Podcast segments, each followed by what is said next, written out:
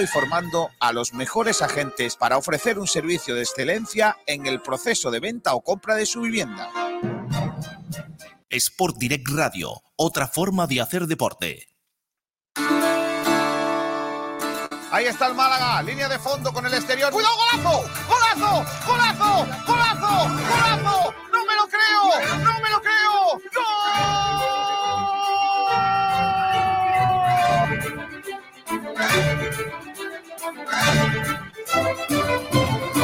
José María un día me, marcado, ¿no? Me dijo, aquí hay dos objetivos, claro, es primero salvar la empresa, salvar el Málaga, la entidad, y después salvar la categoría.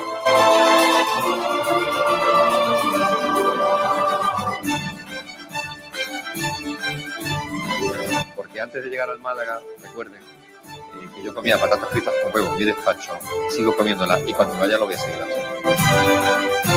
Thank you.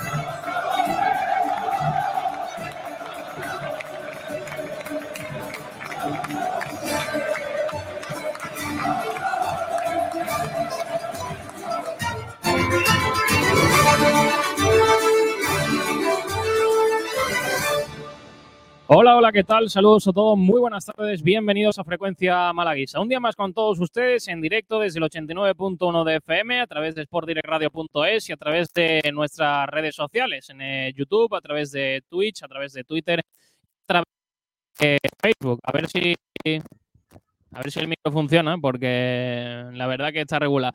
Bueno, bienvenidos al cuarto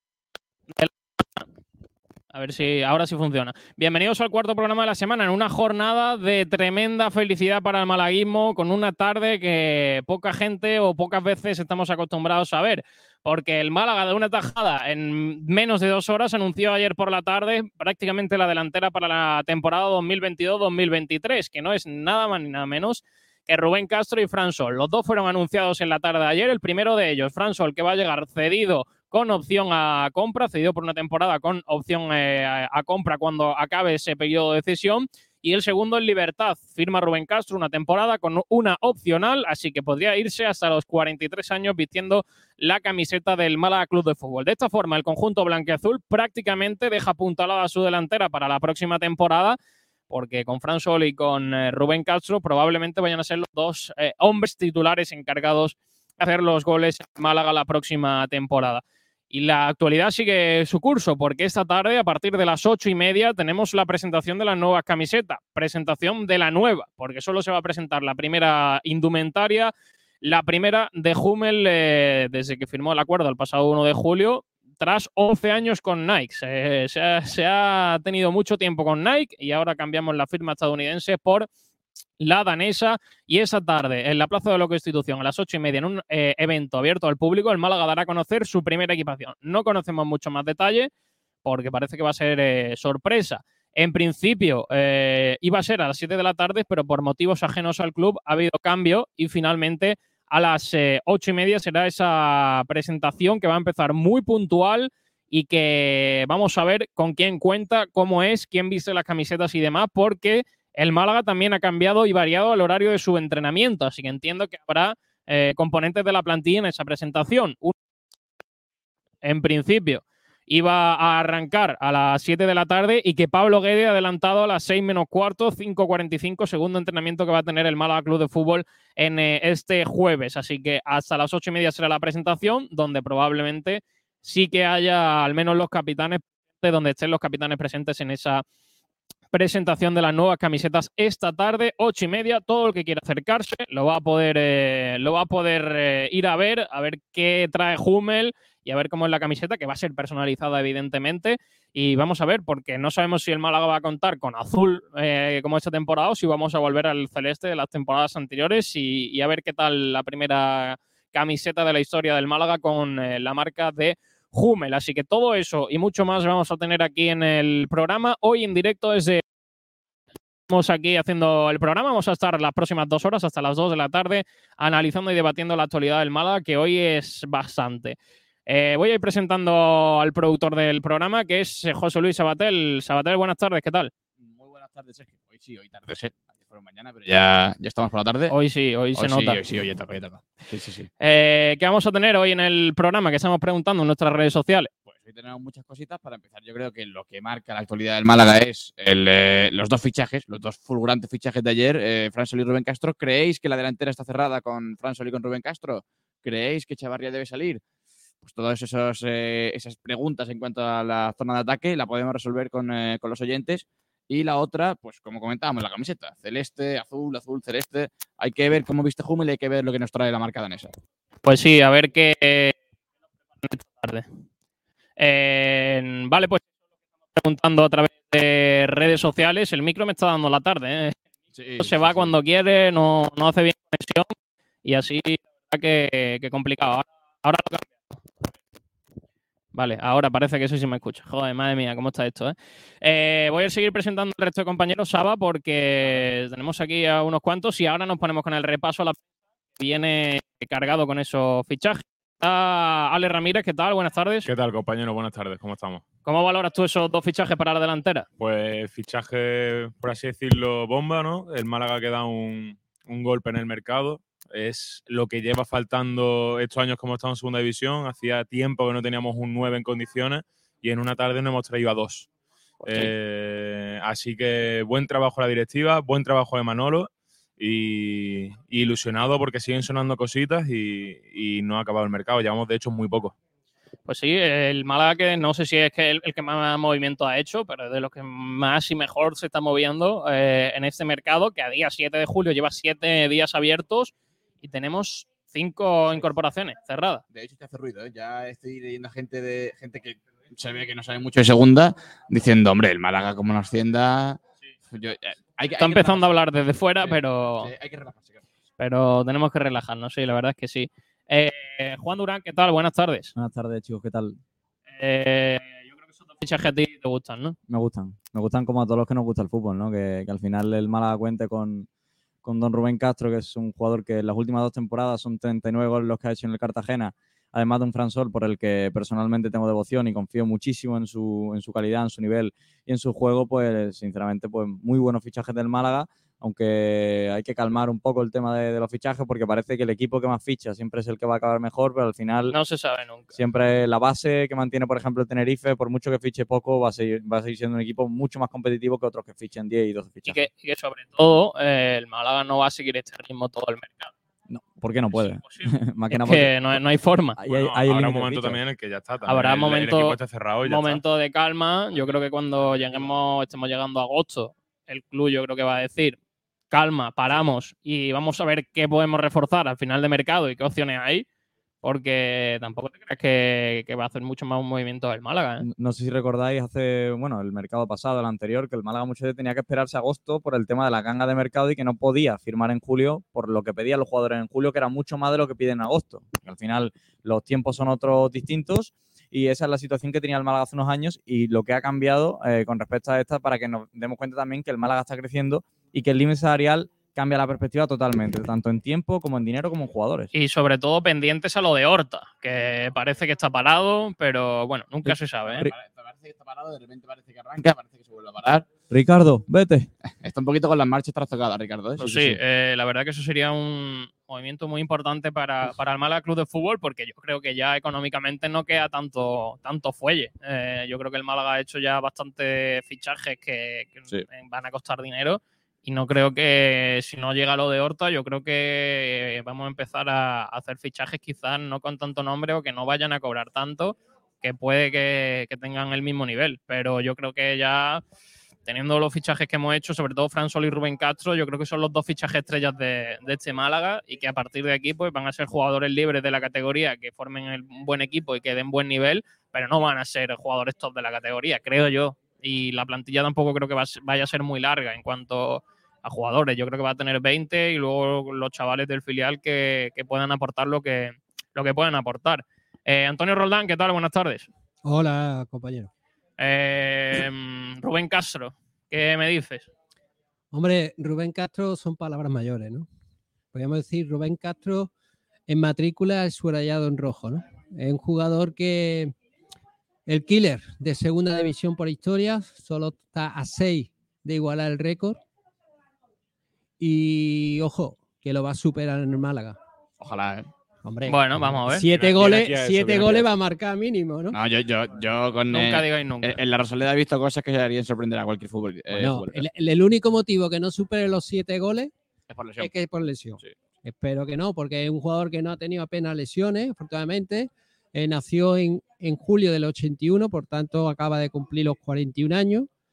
Y un jugador que es muy completo. A mí me recuerda mucho a Villa, que fuera jugador del Valencia, Barcelona, por su movilidad, por su buen disparo, no se lo piensa, eh, tiene las ideas muy claras dentro del área, buen desmarque, juega bien eh, eh, eh, en juego asociativo, se combina bien con los compañeros.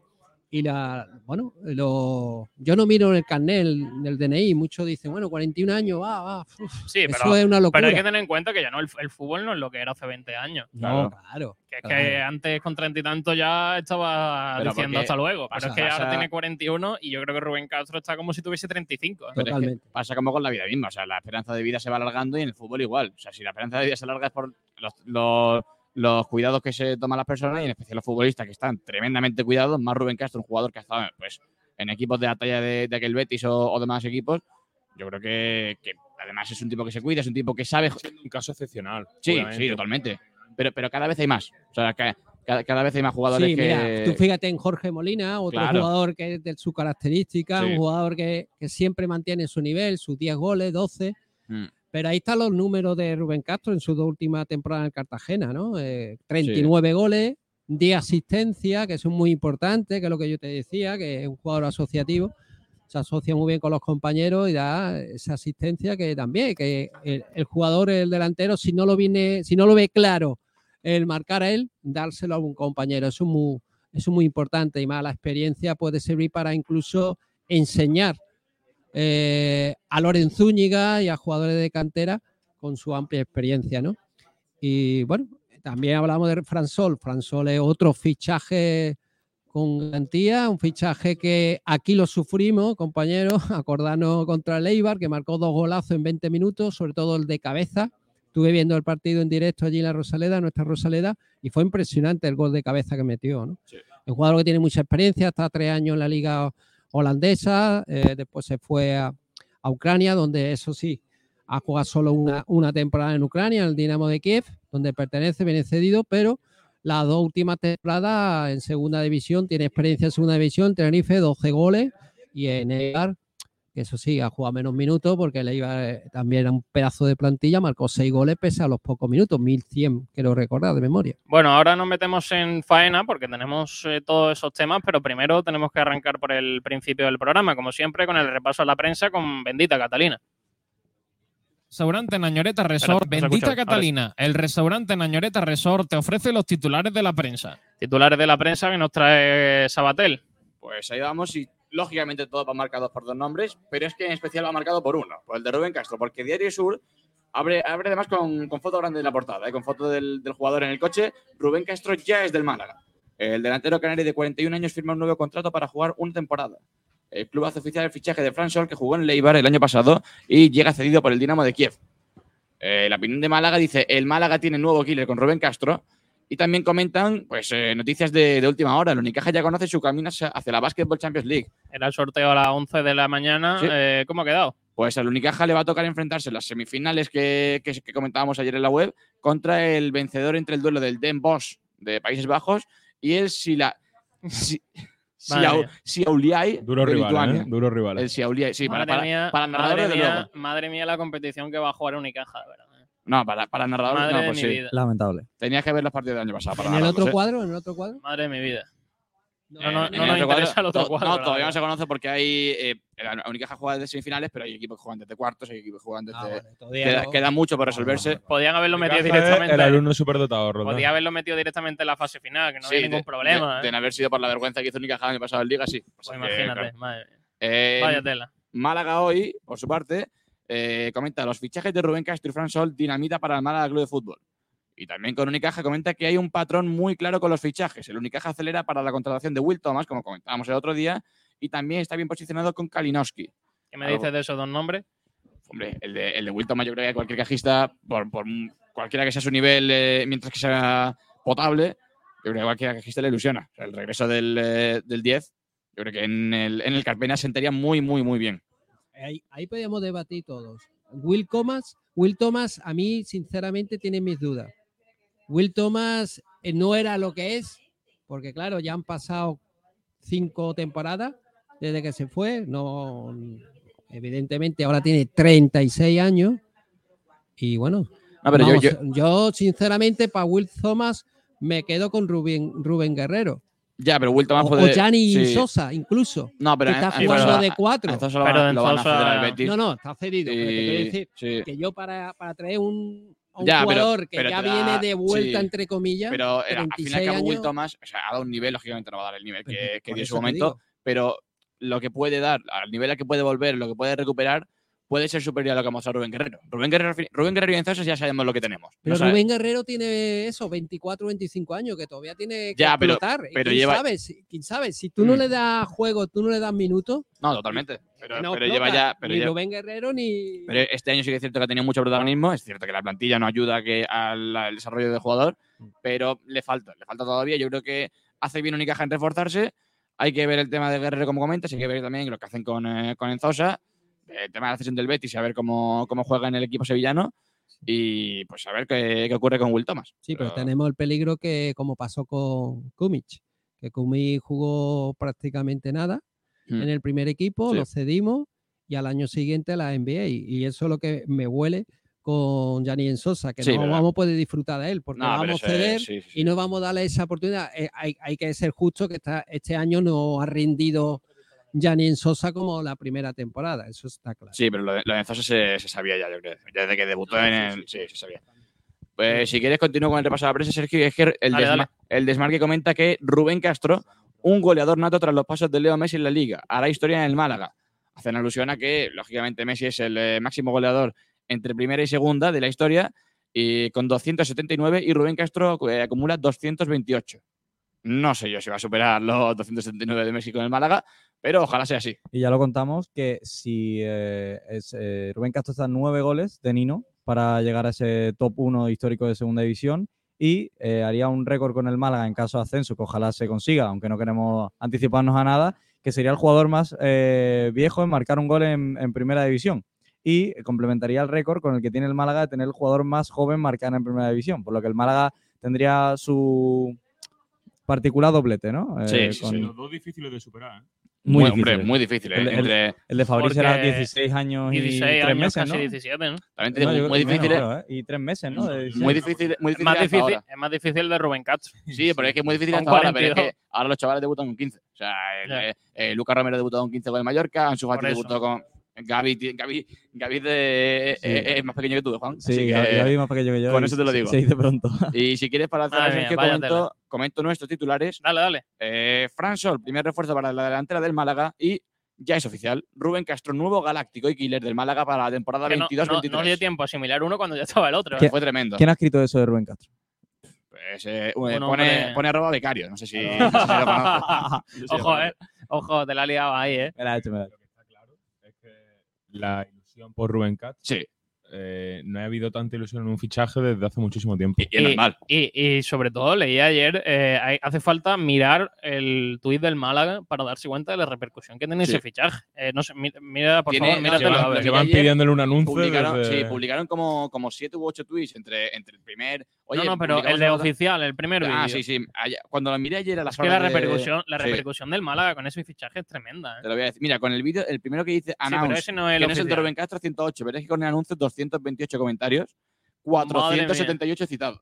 150.000 visitas el vídeo de la- del anuncio Es y tremendo. lleva 2.900, 3.000 me gusta. Claro. Es tremendo. Bueno, y, y no- Compáralo, compáralo con cualquier otro fichaje. Claro, ¿Cuántos suelen sí, tener? sí, sí. ¿Mil a lo mejor? ¿Mil? Ay, Sí. me parece, No, mil y mucho, mucho, ¿eh? ¿eh? me Mil- parece Quini- bastante. 500. Sí, sí, sí, sí, pero es que además los citados, es lo que comentábamos antes, los citados del Málaga, o sea, del Twitter del Son Málaga. 500, 500 tweets citados, ¿eh? Claro, Eso son es 500, bastante. pero no son solamente gente de Málaga, es gente que, No, no, que no. lo ve de fuera y dice, oye, el Málaga, cuidado, ¿eh? El Sí, sí, Málaga es acaba que- de fichar a Pero- un tipo. es pero que- es que es lo cierto. El Claro. Málaga La ha dado, empieza a os darse lo digo en serio, un bombazo en una misma tarde. Y lo que sigue sonando sigue siendo de la misma calidad Sí. y, y, Sí. y ilusiona. Que luego, que luego la temporada marcará cómo irá Claro, la cosa, sí, sí. eh, irá mejor Sí, o irá peor, y, dicho, y hay que tener claro lo que ha pasado este año, que el equipo era bueno, pero no, no, se ha reflejado en el campo, pero al menos el trabajo se está haciendo muy bien. Y es que los fichajes que si, si empieza a hablar la gente de fuera empieza a sorprenderse diciendo, hostia, el Málaga que el año pasado quedó del 18 y que ese año está haciendo una plantilla que, que puede sorprender. Sí, pero aparte también lo que estamos comentando, la repercusión del fichaje de Rubén Castro en redes sociales, como en el vídeo del Málaga, es sobre todo las camisetas.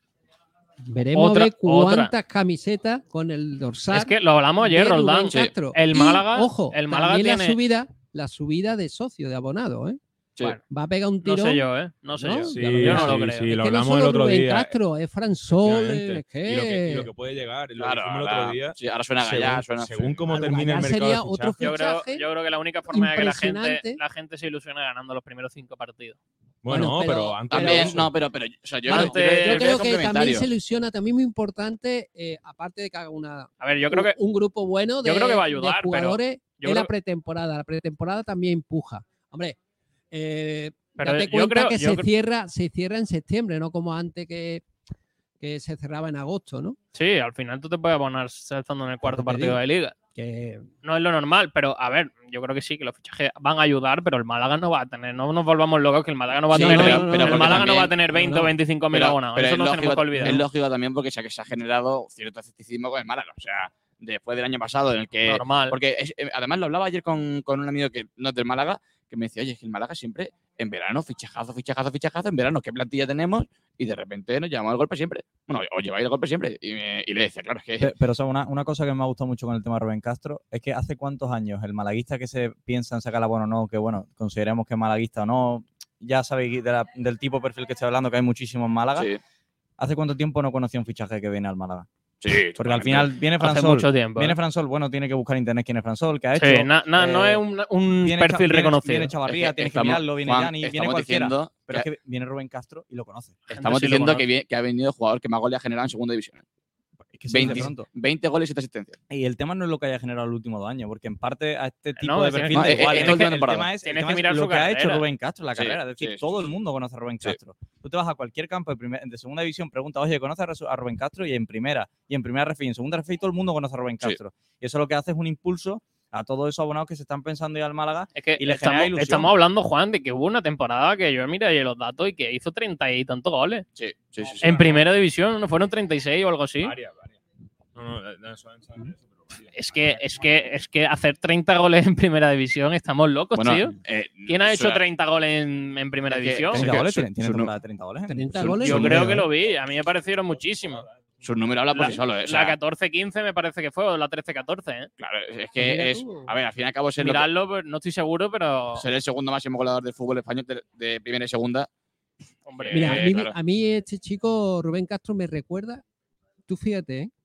Lo he dicho antes, a Villa, Sí. por la facilidad de disparo, incluso también Suárez. Luis Suárez, el que estuvo en el Barcelona, Sí, Atlético pero Madrid, quizá Luis el, Suárez el es típico más- killer ahí que, Sí. que, que- que no, que no perdona. Sí. Luis Suárez quizás es más físico, Rubén Castro es que es muy fino. O sea, sabe. eh, tiene Rubén que. Castro tiene un tren inferior acojonante Sí, sí, también. sí, ¿eh? pero, pero siempre busca, siempre busca el regate, siempre busca eh, posicionarse mejor. Luis Suárez es pegarle donde pille. O sea, Luis Suárez te pilla, te pilla un balón desde 50 metros y te lo va a calar de la cuadra. Ojo, que Rubén Castro no, no se lo No, Ru- piensa, ¿eh? Rubén si Castro- lo tiene claro, Ru- Rubén Castro hace dos temporadas Y- en y- Málaga, nos marcó desde, desde 35 metros. ¿eh? por eso te O sea, digo. sí, sí, sí, eso sin Ahí duda. en Cartagena, temporada pasada, acuérdate. Ojito a la carrera Bueno, de Rubén. marcó los dos goles, Sí, sí, sí. porque uno de penalti. Dale, Juan. Ojito a la carrera de Rubén. 10-11 con el Betis en segunda división, 27 goles en 42 Madre partidos. Atentos que se viene. La Liga, ascenso del Betis, 11-12. El Málaga también el año de Champions, 34 partidos, 16 goles, 5 asistencias. Rubén Castro en primera división. Bueno, Repite bueno temporada en el Betis, 34 partidos, 18 goles, 8 asistencias en primera división. Ahí estáis dando cuenta lo que he dicho del, del asociativo. Ocho asistencias y la anterior cinco asistencias. Eh, marca eh, la mitad de los goles, o sea, la mitad de los goles son en asistencia. O sea, lo que lo es peor es que no acaba aquí. El- la siguiente temporada, 25 partidos, 10 goles, 2 asistencias. El Betis desciende a segunda 25, división. ¿eh? Asciende- 25 partidos. Desciende a segunda división el Betis y en segunda, atento a lo que hace.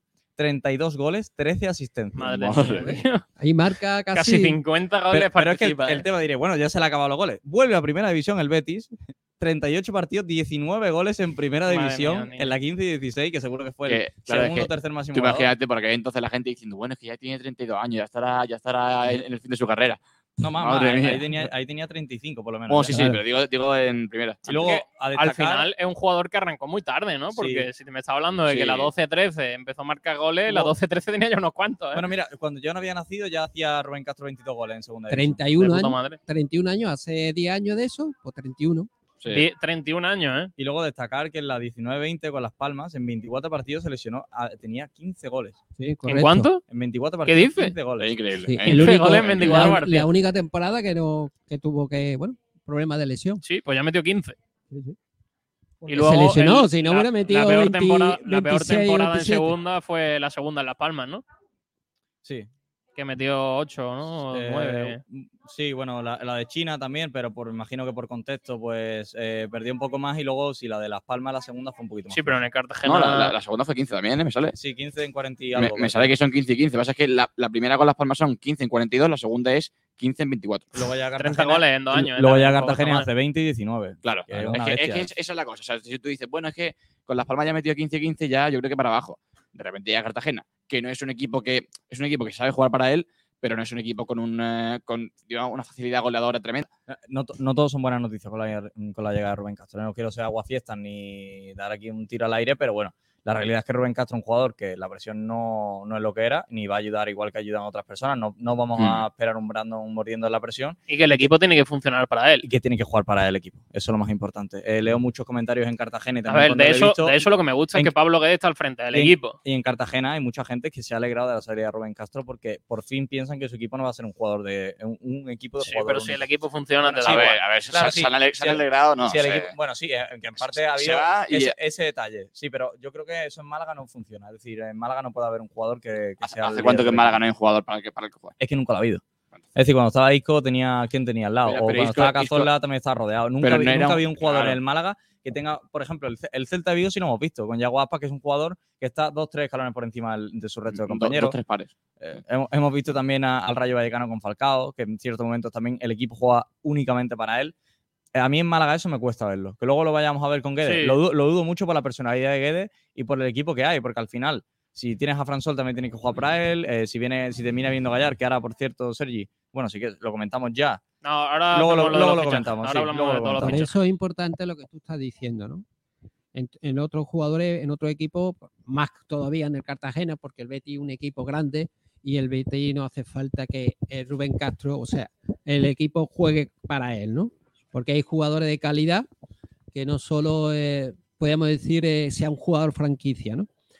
Por eso eh, la importancia de Guede desde el principio, desde la presentación de Manolo Reina, su primer fichaje, pues dijo que él lo que eh, pedía a la dirección deportiva es un media punta.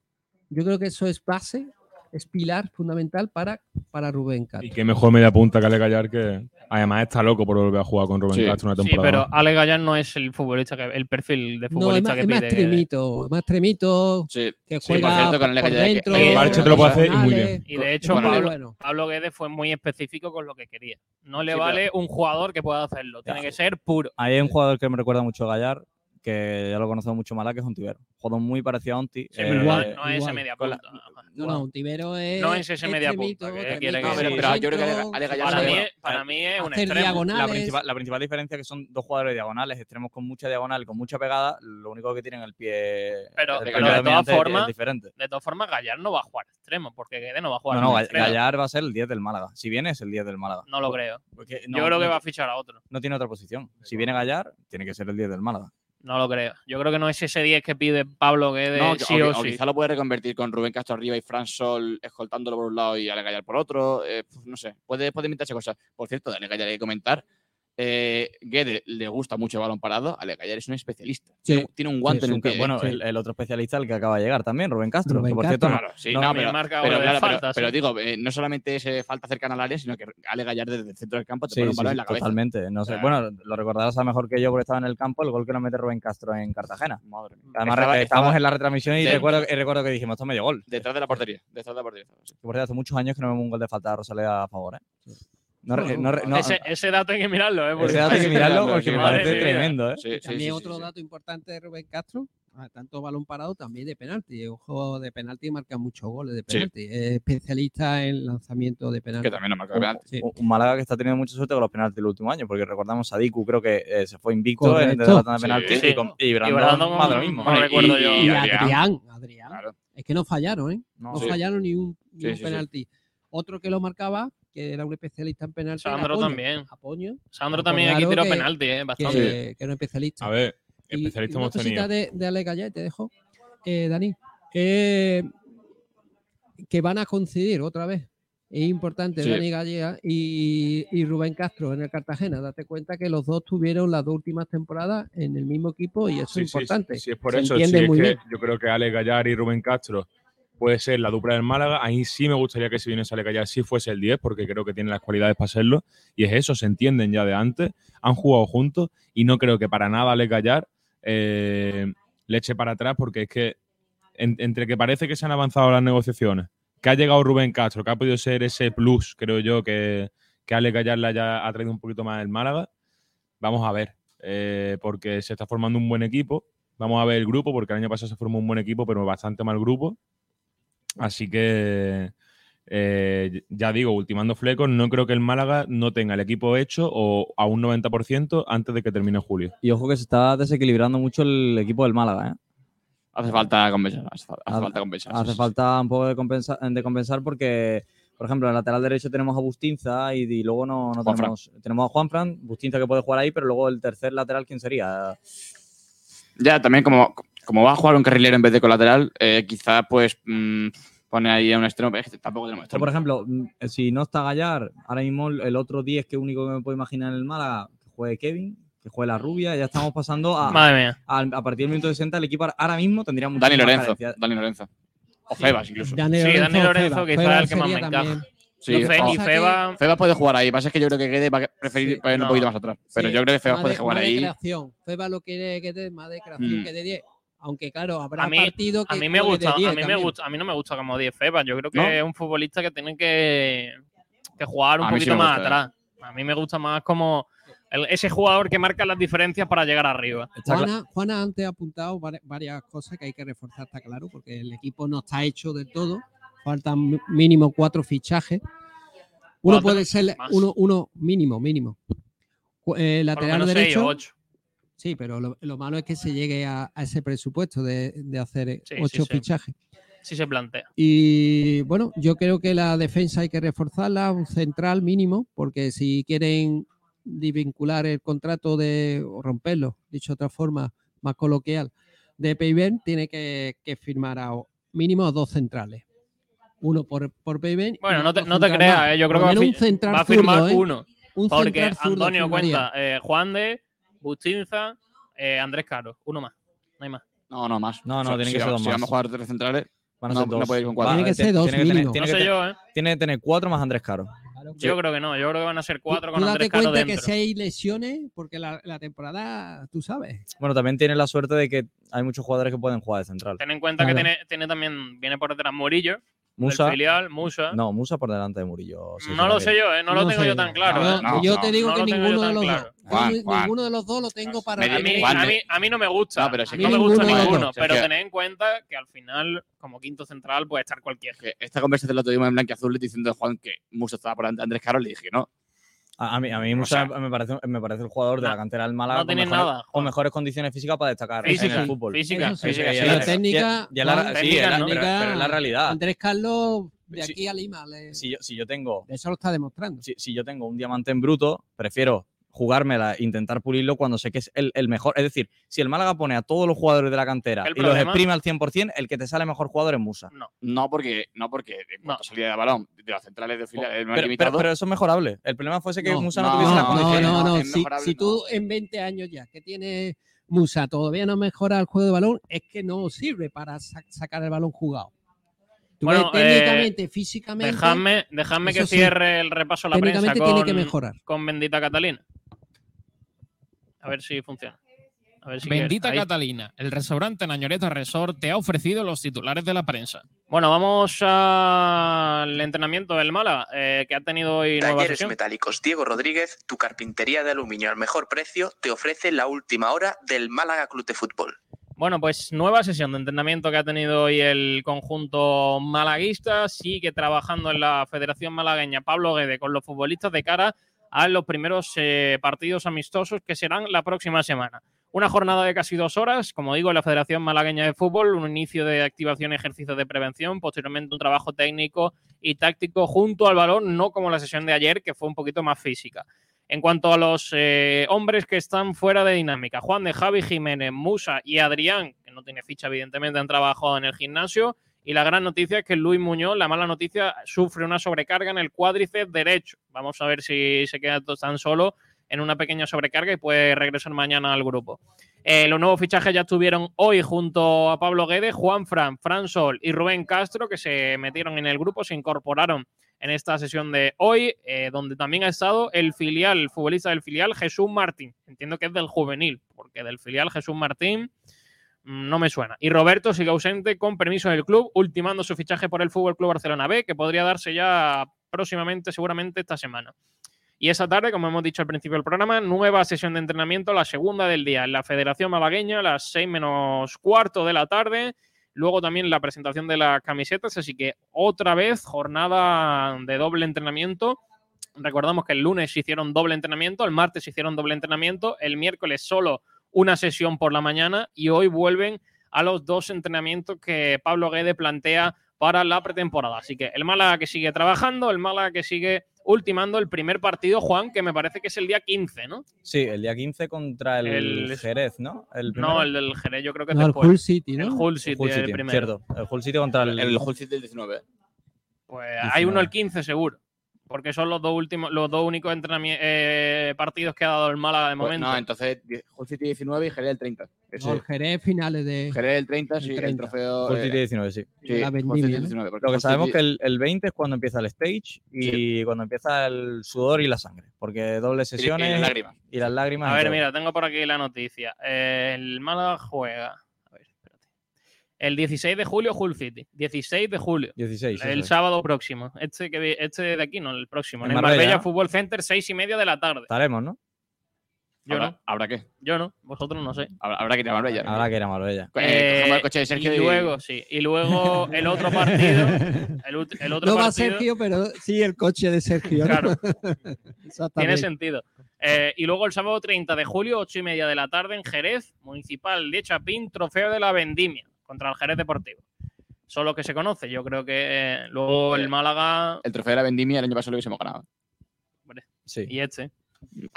Debemos. Bueno, bueno, no, no, debe- sí. Debemos. ¿Y por qué no existe el trofeo de la pena, de la amargura, del llanto? Sí, eh, Eh, Y ahí trofeo va, de la, va de la a jugar, esperanza. va a jugar el Málaga entre 4 y 5 partidos, así que todavía quedan dos o tres más. Eh, poco tiempo. Se eh. hablaba de Córdoba, que había una negociación entre el Málaga y el Córdoba para, para que Su- suele partido. entrar, suele entrar sí, y un además rival. Córdoba, sí, está jugando contra equipos Y- de Andalucía. Guede, Guede comentó que quería una pretemporada con partidos de nivel, si no recuerdo Bueno, mal. no, Eh, no descartéis algún partido de nivel bajo, eh. no lo descartéis. Otro, otro rival podría ser el Granada.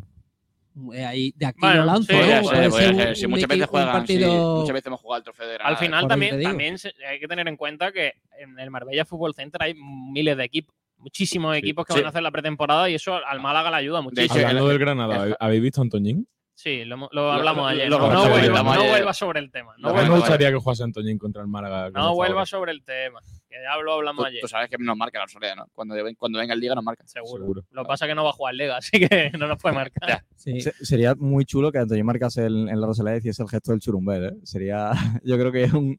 Ayer lo vi, ¿eh? Madre Bueno, mía, vaya acordaros que marcó con, con el Rayo Vallecano allí en Madrid, en Valleca.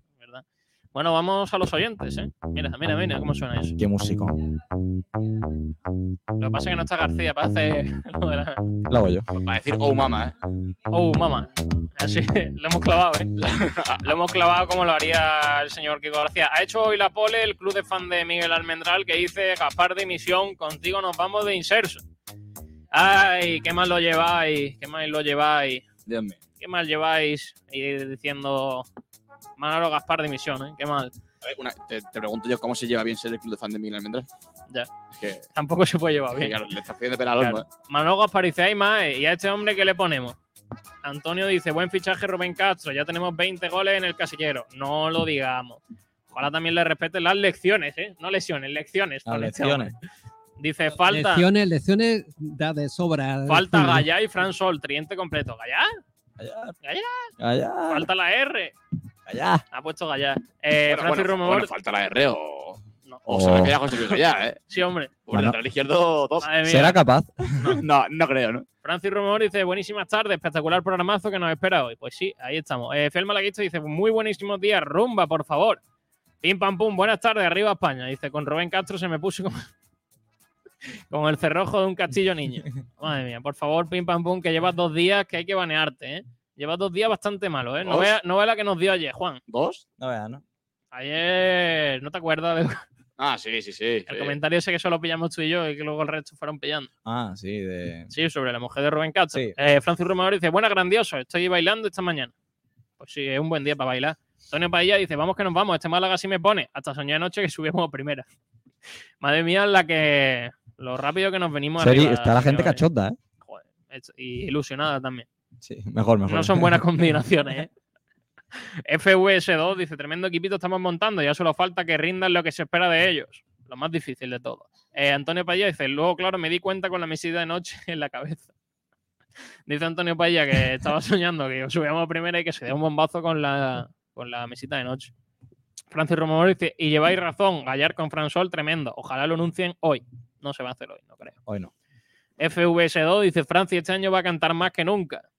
Dice, no creo que lo anuncien hoy, José Manuel. Yo tampoco. José Manuel también dice, pero vamos, que creo que va a jugar en el Málaga. Pues sí, estaría cerrado. Tampoco creíamos que fuesen a anunciar dos ayer, ¿eh? Joder, ya ves, y tanto. Yo dije. Fran Sol y vamos bien. Claro, Y- además fue después del tweet. Dijo, oye, anuncio uno hoy y otro mañana.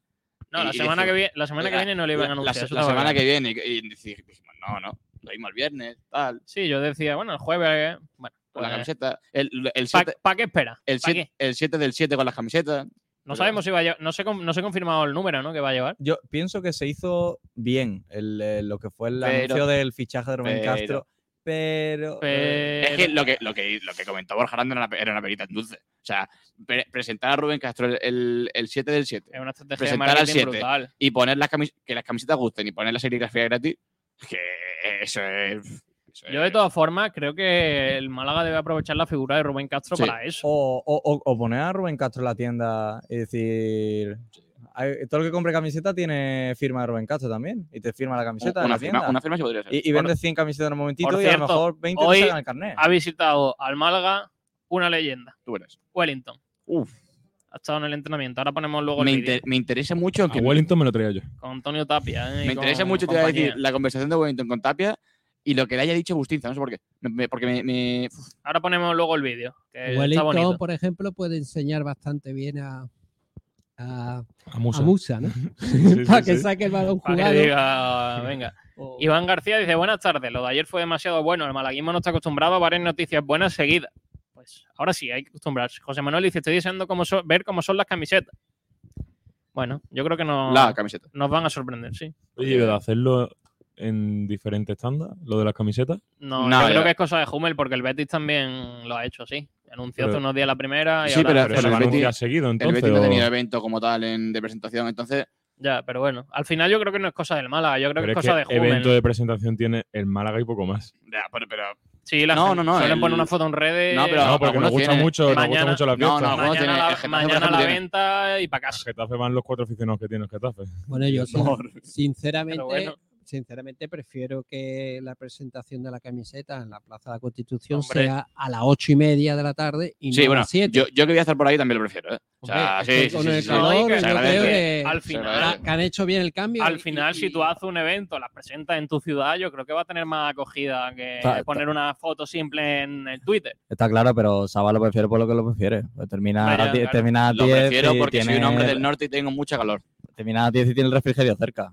Nada, ese, ese, ese es Ignacio Pérez. Ese es Ignacio Pérez. Bueno, y comentar que Hummel, eh, bueno, eh, también vestió a la Unicaja. Por lo tanto, Sí, la camiseta, sí, sí, sí. la empresa danesa ha vestido los dos equipos grandes. Conoce de- Málaga, sí, sí, sí. Sí, sí, Málaga y Yo Unicaja. creo- Málaga que ha Yo firmado. creo, sinceramente, que Hummel es mejor para nosotros en este momento que Nike. A Sí. mí, sinceramente, yo lo dije cuando salió el tema de nombres de marca, cuál podía ser, que me daba igual la marca solo con que hubiese exclusividad. La exclusividad Es que es lo más importante lo para un equipo de segunda, es lo más porque importante. Nike, el, el Málaga no ha acabado bien con Nike. Y además después de el tan- Málaga está de tanto- enfada- ha acabado enfadado con Nike y al final es que Nike no cuida a los equipos de Pero, segunda división porque es que parece que no le interesan. Yo creo que con los cuatro equipos grandes no va a vivir Nike.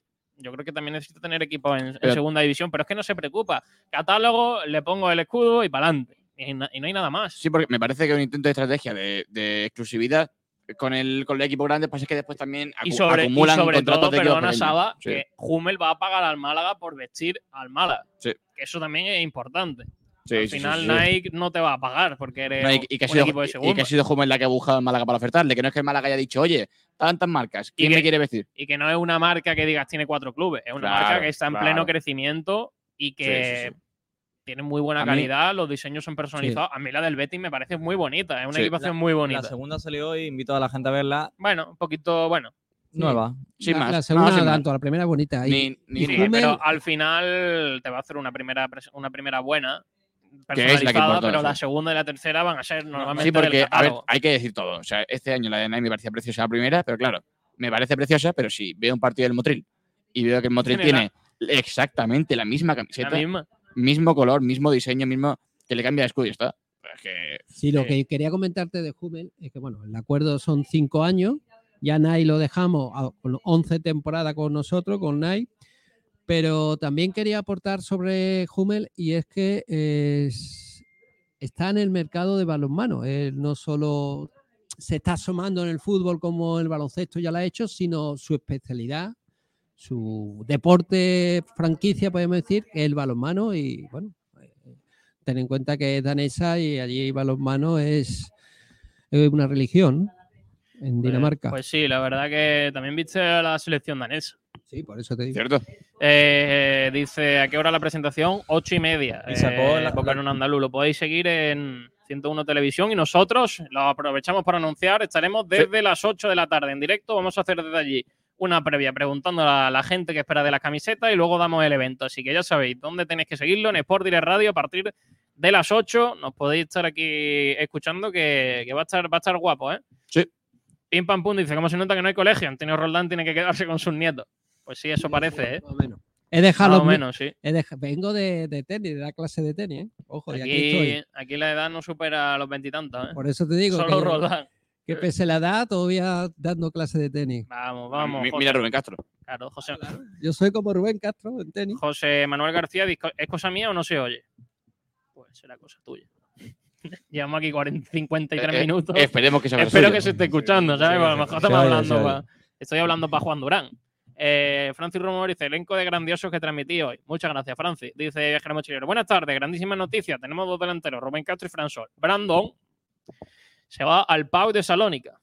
Bueno, que le gusta eso viajero, parece que- Juanito. que le gusta viajero anticipar los temas. sí. Informa Radio Marca que Brandon rechaza la oferta del Málaga que tenía de renovación. ¿A alguien le sorprende? A mí no.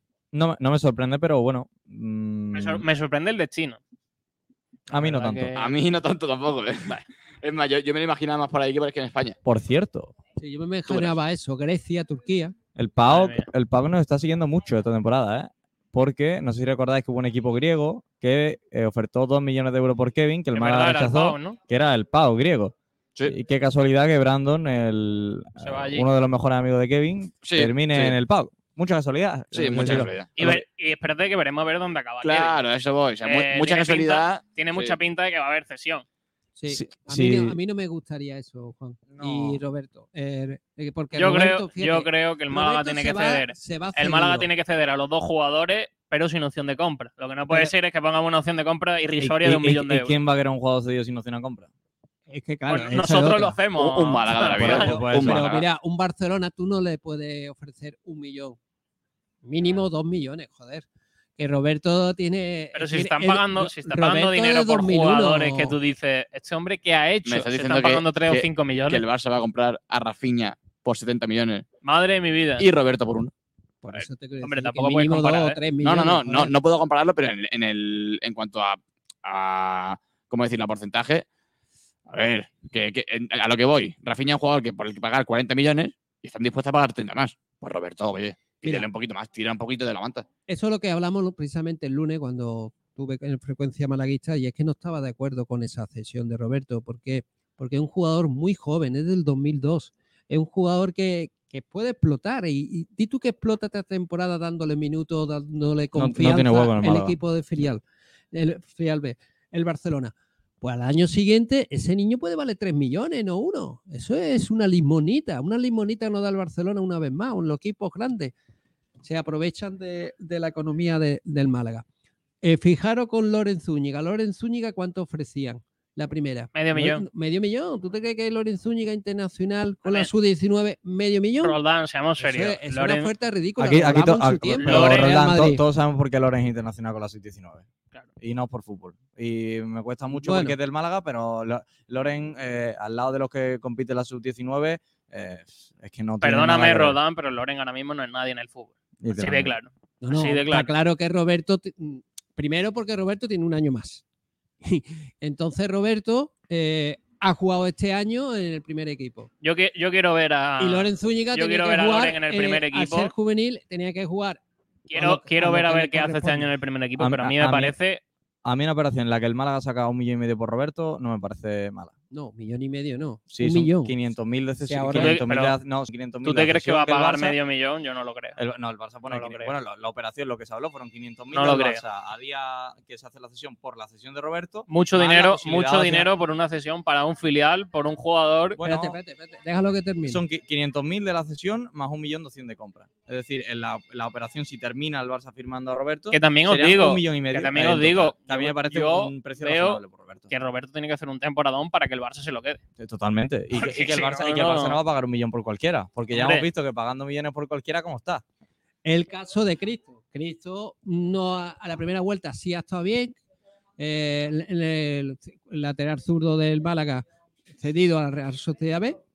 Pero sin embargo, la Pero- segunda vuelta. Pero Roldán, la de- cesión, es que esa cesión, cantera, esa cesión no tiene pies ni cabeza. Pero escúchame. ¿Cómo vas a ceder a un futbolista del Málaga a una cantera que va a apostar por lo suyo como que si quedan Pues últimas, ya como está, si no si- sacan si te ningún pones punto? así, el Roberto van a, van a apostar por lo suyo. Pero el Barcelona. Va a ser prácticamente lo mismo. Pero, pero la ¿Cómo vas a ceder a un futbolista tuyo a la Real Sociedad B, que es el equipo que va a poner a los suyos por delante como si quedan en el último en segunda Pero- división y no sacan un punto? La diferencia es que la, o sea, la Real en segunda, eh, lo comentábamos cuando el Málaga peleaba con ellos por el descenso, no tiene nada que perder. Entonces va a jugar con los suyos. El Barcelona B quiere pelear por ascender, quiere pelear por estar arriba y va a poner a los mejores. Dentro de que van a darle prevalencia a su cantera, va a poner a los mejores. Pero vamos. Roberto me El parece que ha- no va a ser de los mejores. Ah, el- eso es otra cosa. Está claro que el, el que el que se merece el puesto va a jugar, ya sea el que Bueno, eh, bueno, viene bueno. cedido No te creas, ¿eh? o de tu cantera. Pero es que la, se ha dado la casualidad, acordado el, estad- el estadounidense que tiene doble nacionalidad mexicana, eh, que es del es juvenil de último año, eh, la ha adelantado por la izquierda y por la derecha a Cristo, siendo titular toda la segunda vuelta. Por lo tanto, Cristo, pues no, obviamente no se ha merecido el contrato con el Real Sociedad. Por tanto, ha venido de vuelta y ahora el Málaga con Cristo, Gonzalo, eh, Chavarría, Peibem y Kevin no cuenta. Y bueno, y yo sinceramente, Kevin, aparte de Roberto que va a ir cedido, tampoco cuenta, evidentemente, Kevin yo me lo quedaría. No. Y os digo más, No. os digo más. Las dos primeras semanas que entrenó eh, los eh, jugadores canteranos que iban a hacer la, la- la pretemporada con el primer equipo, lo entrenaron con Antonio Tapia. Y si dijeron que estaban sorprendidos, el propio Sí, lo de contamos en su Kevin día. Lo y dijimos- Aitán. Lo ¿Y dijimos en por su qué día. entonces ahora vamos a ceder a Kevin? No lo entiendo. Porque no es un jugador válido para este Málaga. Es decir, el Málaga va a Exacto. jugar 4-4-2 en rombo y Kevin no tiene hueco. A ver, Roldán, ese año Kevin es un año muy importante en su carrera. Yo Tiene que tener yo- minutos. Yo, yo y te no, lo digo porque no yo- va a tener minutos, me es que conoces- no los va a tener. Tú me conoces, yo defiendo a la cantera, ¿me entiendes? Pero hay que defender la cantera hasta un cierto punto. Si tú vas a traer algo mejor, lo primero es que juegue el bueno. Hay que defender lo, lógico, que es la realidad. Ahora mismo Kevin en un sistema en un 4-4-2 en rombo, 3-4. Es que, es que no va a jugar. es que no, ti- no tiene dónde jugar. Pero, lo único pero, Juan, ni aunque juegues con extremo, pero es que no tiene hueco. Pero con, carri- con carrilero. Eh, Con carrilero es la única manera que lo veo y es que no puede ¿Cómo jugar Kevin de jugar, carrilero. cómo va a que no- jugar Kevin de carrilero? No, no tiene sentido ninguno, que por eso no tiene Pero, hueco. pero Juan, poniéndonos en la situación de que a Guedes le guste jugar con extremo, tampoco va a jugar. Siéndote muy No, sincero. que tampoco. Pues no, porque es un jugador que ha demostrado que, bueno, tiene chispazos, chispazos. Sí, ya está. Es que necesita sí Pero o vaya sí, que un jugador- necesita sí o sí una Un cesión. jugador puede y una cesión, un jugador puede una cesión bien Yo- elegida. Es que yo, yo creo que también en, en Málaga tenemos un problema con, con el tema de la cantera. Y es que estamos tan mal acostumbrados a que salgan tan buenos jugadores de cantera en los últimos años que ya por eso pensamos que los jugadores que vienen ahora van a tener ese mismo nivel. Y por mucho que nos joda, duela, eh, Kevin no tiene el nivel de Samu Castillejo, eh, Luis Muñoz no tiene el nivel de Fornals y Ramón no tiene el nivel de Arder. Y esa, y esa es la realidad del Málaga ahora mismo. Y tenemos que dejar de fijarnos tanto en la cantera cuando a lo mejor la cantera no da el nivel. Y los jugadores que sobresalen en cantera, muchos de ellos terminan fuera Pero, porque no tienen oportunidad. Por Juan, ejemplo, hay, un jugador de la cantera que es el, el- para mí, personalmente, y bajo mi punto de vista, el mejor, que es Aitam, que, porque, eh, que, es el que es el único de, de ahí que es internacional, con Andrés Caro, que es otro del que está jugando, que es que ha tenido 45 minutos en, en segunda división. Y es que salió 5 minutos en Ibiza y te hace una jugada en banda y te hace una asistencia a Roberto. Y Roberto juega, termina jugando la temporada 35 partidos y Aitán juega 2. Y yo quiero que a mí eso alguien me lo explique y por qué se le dan, Y Aitán- se, se le dan Aitán tiene muchas opor- cosas, ¿eh? oportunidades a otros jugadores y no se le da a Aitam, que Aitam es, Es- un jugador y parece que, es que ha llegado to- a final. todas las Es ventanas mucho más completo que Kevin. Mucho más completo que Kevin. mucho más. Bueno, Y- cuando, cuando juega en el año de Pellicer en Copa del Rey, juega contra el Oviedo. Partidazo. Es fu- Es y un- es cantera Barça. Fue- Es que cantera Barça tiene fue- muchas cosas de, De- de, de- de la Barça. De tiene hecho, Al final, hay que tener en cuenta que viene de la misma academia donde ha salido, por ejemplo, el Nesir. De la Claro. Mohamed Sexto, sí. De En hecho, esa, en esa época donde el Málaga fichaba a Y de- y todo lo que salía de allí. la academia de Mohamed, eh, hay que tener en cuenta una cosa importante, ¿no? Eh, Aitán ha tenido también problemas de lesiones esta temporada, por eso no ha podido jugar más de lo que él hubiera querido. Yo vi un partido eh, contra en San Ignacio, el malagueño, que era el mejor. 30 minutos espectaculares del inicio del partido. Lo que pasa es que cuando iba a marcar un gol que se quedó ahí, pues se suele decir, eh, ahí eh, suelto, ¿no? Para remacharlo. El central Nacho Aranda pues también quiso despejar y claro, pues, se llevó un porrazo que, no vea, ¿no? Y estuvo por menos un par de meses lesionado y ahí le privó en la recta final porque estaba en su mejor momento de forma. A mí ahí está un jugador que me encanta, un jugador que me encanta, que yo lo conozco desde que llegó de la cantera del Barcelona en cadete. Y bueno, es un jugador muy, muy interesante. Yo creo que tiene también eh, cabida en el Málaga, pero claro, de hecho lo han destacado el propio Guede eh, con Kevin, que es lo que dije antes. pero creo- el problema es lo que tú dices y lo que decimos todos.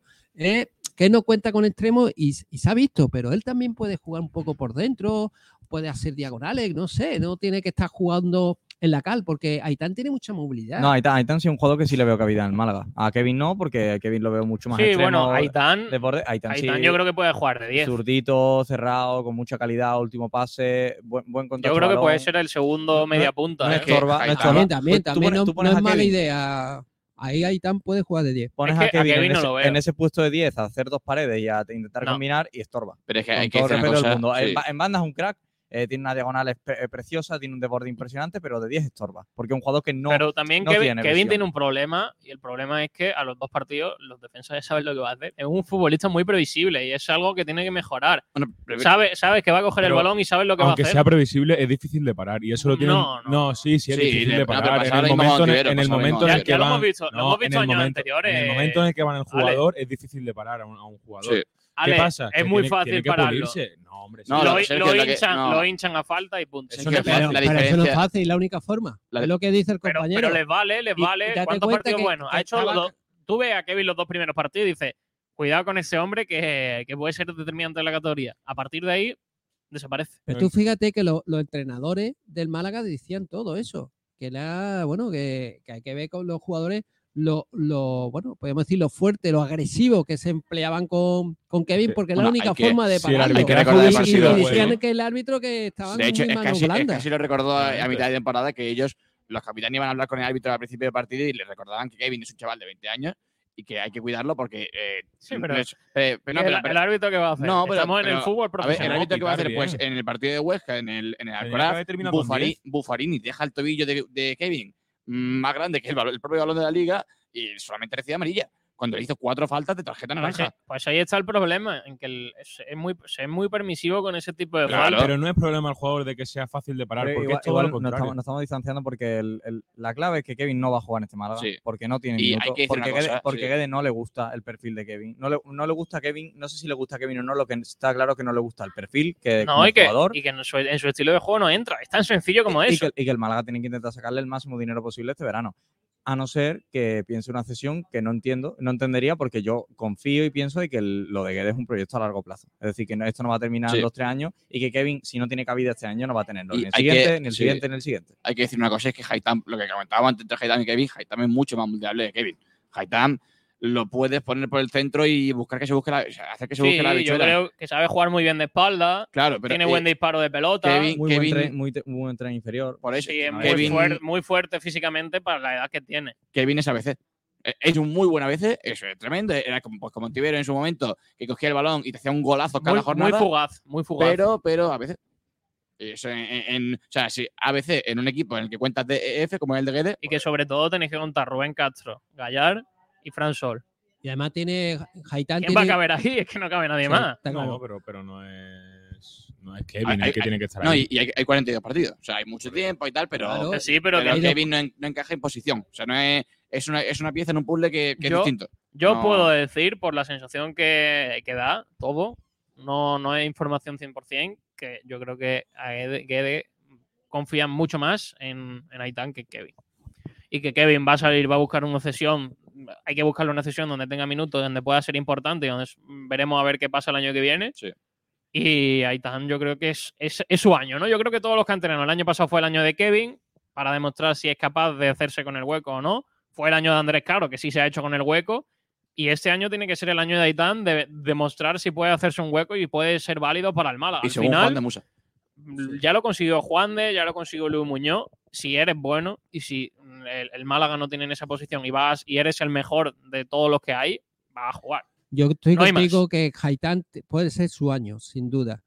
Pero para eso también tiene que tener continuidad y confianza de- del técnico y oportunidad para poder demostrarlo. Y otra cosa que quería apuntar es eh, su disparo puerta.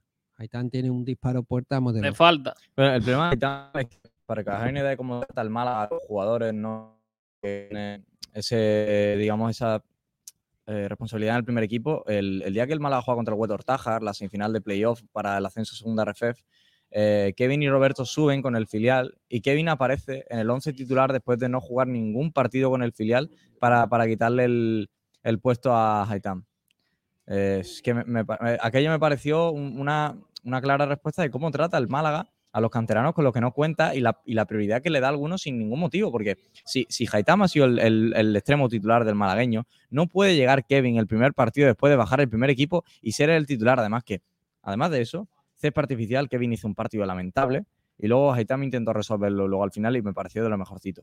Pero es que no entiendo cómo, cómo el Málaga puede tener ese tipo de comportamiento. Es mm, mínimamente por eh, eh, algo eh, más que futbolístico ético. Es decir, no Mm. puedes eh, bajar a Kevin del primer equipo al filial y ponerlo titular en el partido donde más se juega. Pero porque se piensa, o sea, a ver, es que en el fútbol el- se piensa que es más sencillo de lo que realmente es el asunto, porque al fin y al cabo piensan, bueno, Kevin ha jugado tales partidos con el primer equipo, entonces va a ser mejor que los que están en el filial porque Kevin ha jugado con el primer equipo y los demás no.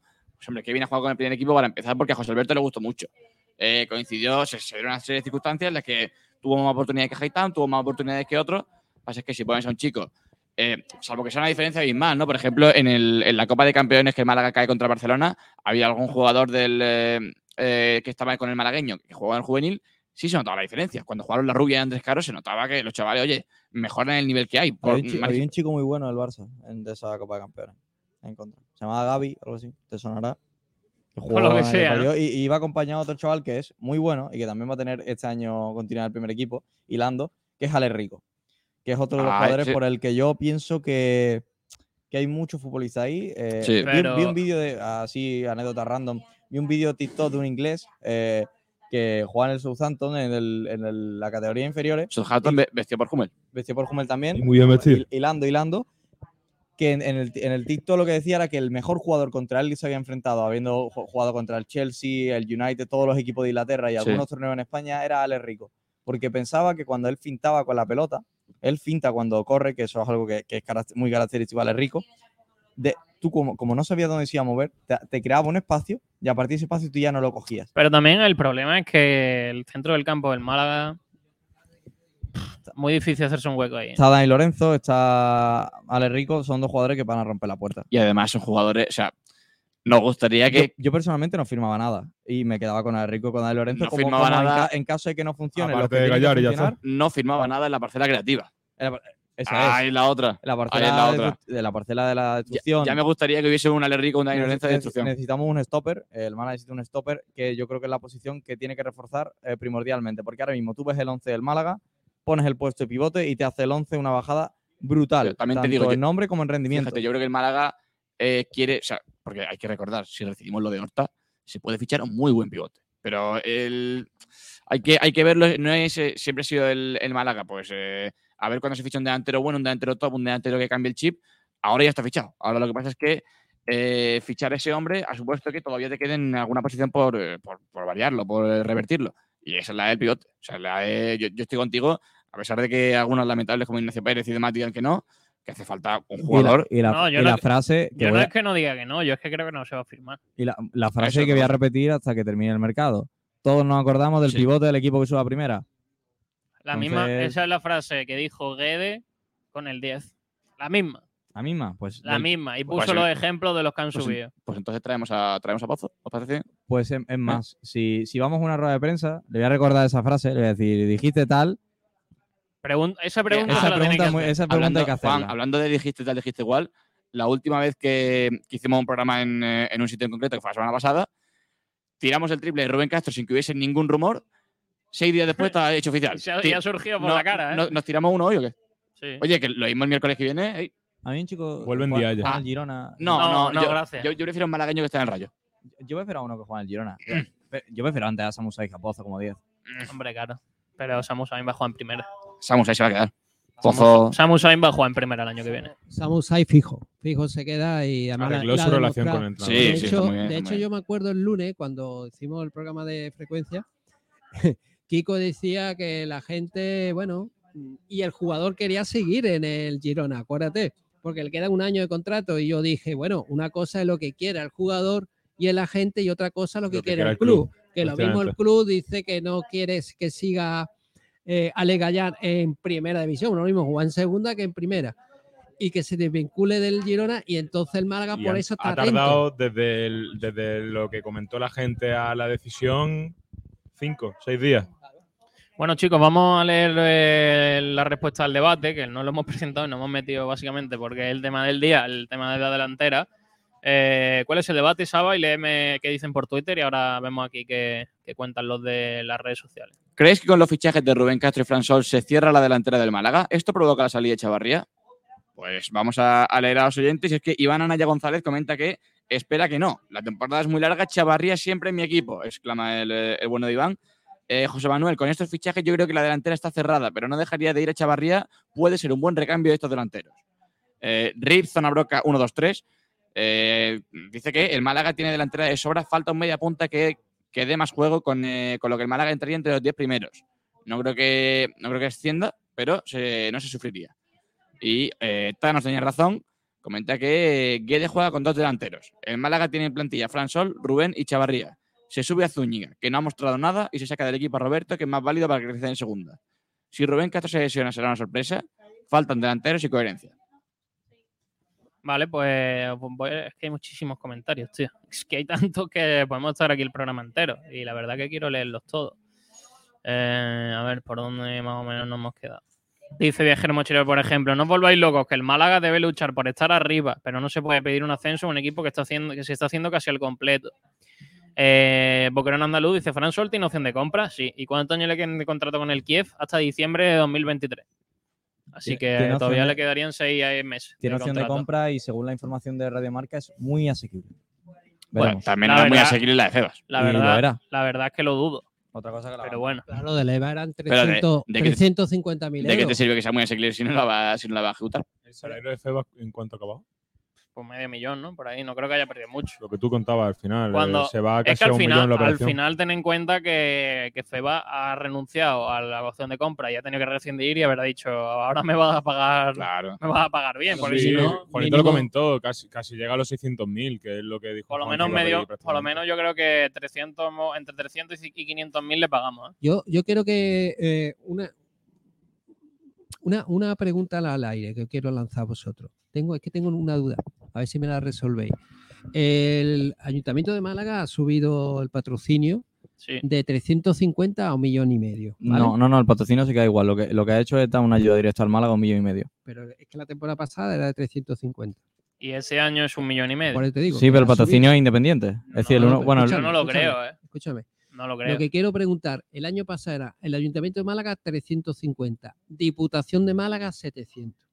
Y ahora digo yo, la Diputación de Málaga se mantendrá siendo, es lo que te digo, siendo patrocinador. con los 700 Entiendo que sí. De todas o, formas, o- esta o se- tarde. o- no, esta tarde con los millones y medio del Ayuntamiento, porque sumando No. el año pasado sumaban un millón cien, un mi- sí, un millón cincuenta, no llegaba al millón cien. Ten, ten en cuenta, esta tarde saldremos de duda porque la camiseta seguramente que será publicidad sabor a Málaga. Eso es que la Diputación mantiene, eso te digo que si mantiene el patrocinio y el dinero se mantendrá, imagino. Es que claro, ya son un millón y medio. Pero eso no lo puedes contar porque eso ya estaba contado de antes, no es que Sí, sea algo más. Sabor a Por Málaga es eso el logo era- de Málaga aquí. ¿eh? era man- si mantenía la Diputación la misma presupuesto del año Yo pasado. imagino, que el ayuntamiento ha aumentado. pero imagino que Diputación mantiene lo mismo y el que ha aumentado es el ayuntamiento que supongo que esos 350.000 no es que sea el millón y medio más 350.000, supongo que será el millón y medio. Tened en cuenta también que si el Málaga sube No, no, primera, es se, decirte- baja a la mitad. Claro, claro. Es decirte que el, el aumento de 350 a un millón y medio son un millón ciento cincuenta mil, que es un aumento considerable de una temporada a otra, un apuesto de una apuesta grande del ayuntamiento. Pero claro, mi duda era que con ese aumento tan, tan elevado, podríamos decir, seis veces prácticamente o cinco veces eh, respecto a una temporada a otra del ayuntamiento, la diputación bajaría de 750, bajaría un poquito, o se mantenía en 750, porque si no, entonces sería un millón y medio más 750, es una, eh, una cantidad bastante respetable en la- entre las dos instituciones. Mm, Bueno, pues voy a seguir leyendo La Junta de comentarios. Andalucía no, no da nada, ¿no? No creo. Pues sí, tendría problema la Junta de Andalucía como de dinero. Pues tendría que dar dinero. pues la al Junta- al Betis, No, pues- pues Granada, es que, que- dé a todo Es también. que la Junta está metida, pasa que son reformas de estadio, pero está metida en varias reformas de estadio. ¿eh? De, me parece leer, eh, ayer leí dos o tres, y porque leí aficionados del Córdoba quejándose de que se metían para otro y para ellos no. Así que sí, sí, se ponen a, a meter en equipo y no solamente en estadio, pueden, pueden acabar más o menos como nosotros cuando terminamos de leer la historia. Eh, Francisco Javier Gutiérrez dice, la segunda división es muy perra, no nos flipemos con el tema ascenso, pero que esto sirva para preparar asalto a medio plazo para ello, asentando en un proyecto de futuro. A ver si esto baja. Eh, Manu Heredia dice, buenos días, ya tenemos más o menos los jugadores que queríamos, a ver si hoy pensamos en positivo. Pues sí. Eh, FVS2 dice el Twitter del Málaga y todos los béticos felicitándonos y diciéndonos que a partir de hoy el Málaga es su equipo de segunda y que quieren que suba. Ole por los béticos. Buen equipo, ¿eh?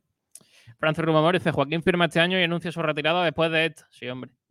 Ha firmado con el Betis un añito más.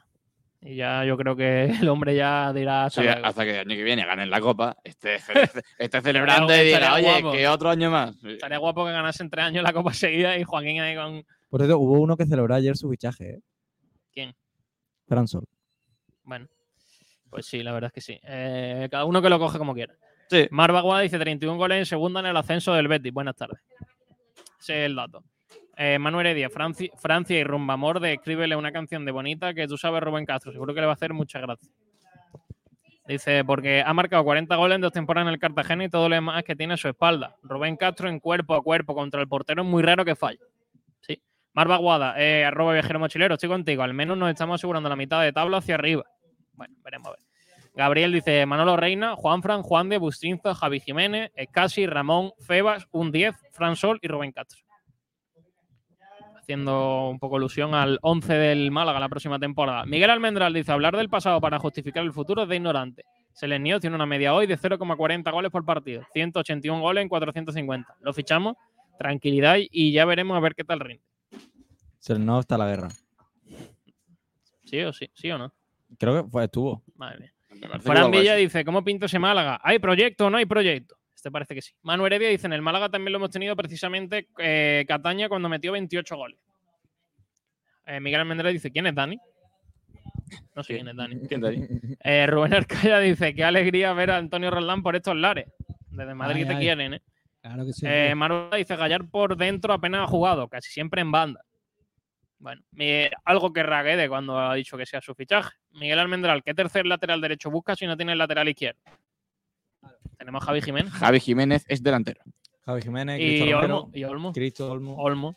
el lateral derecho. Que de hecho, de hecho confía muchísimo en Olmo. ¿eh? Sí. Yo es un jugador que a mí me encanta, ¿eh? Le ha dado motivos. A mí me parece, a mí me parece buen jugador. A mí muy, me buen- muy encanta.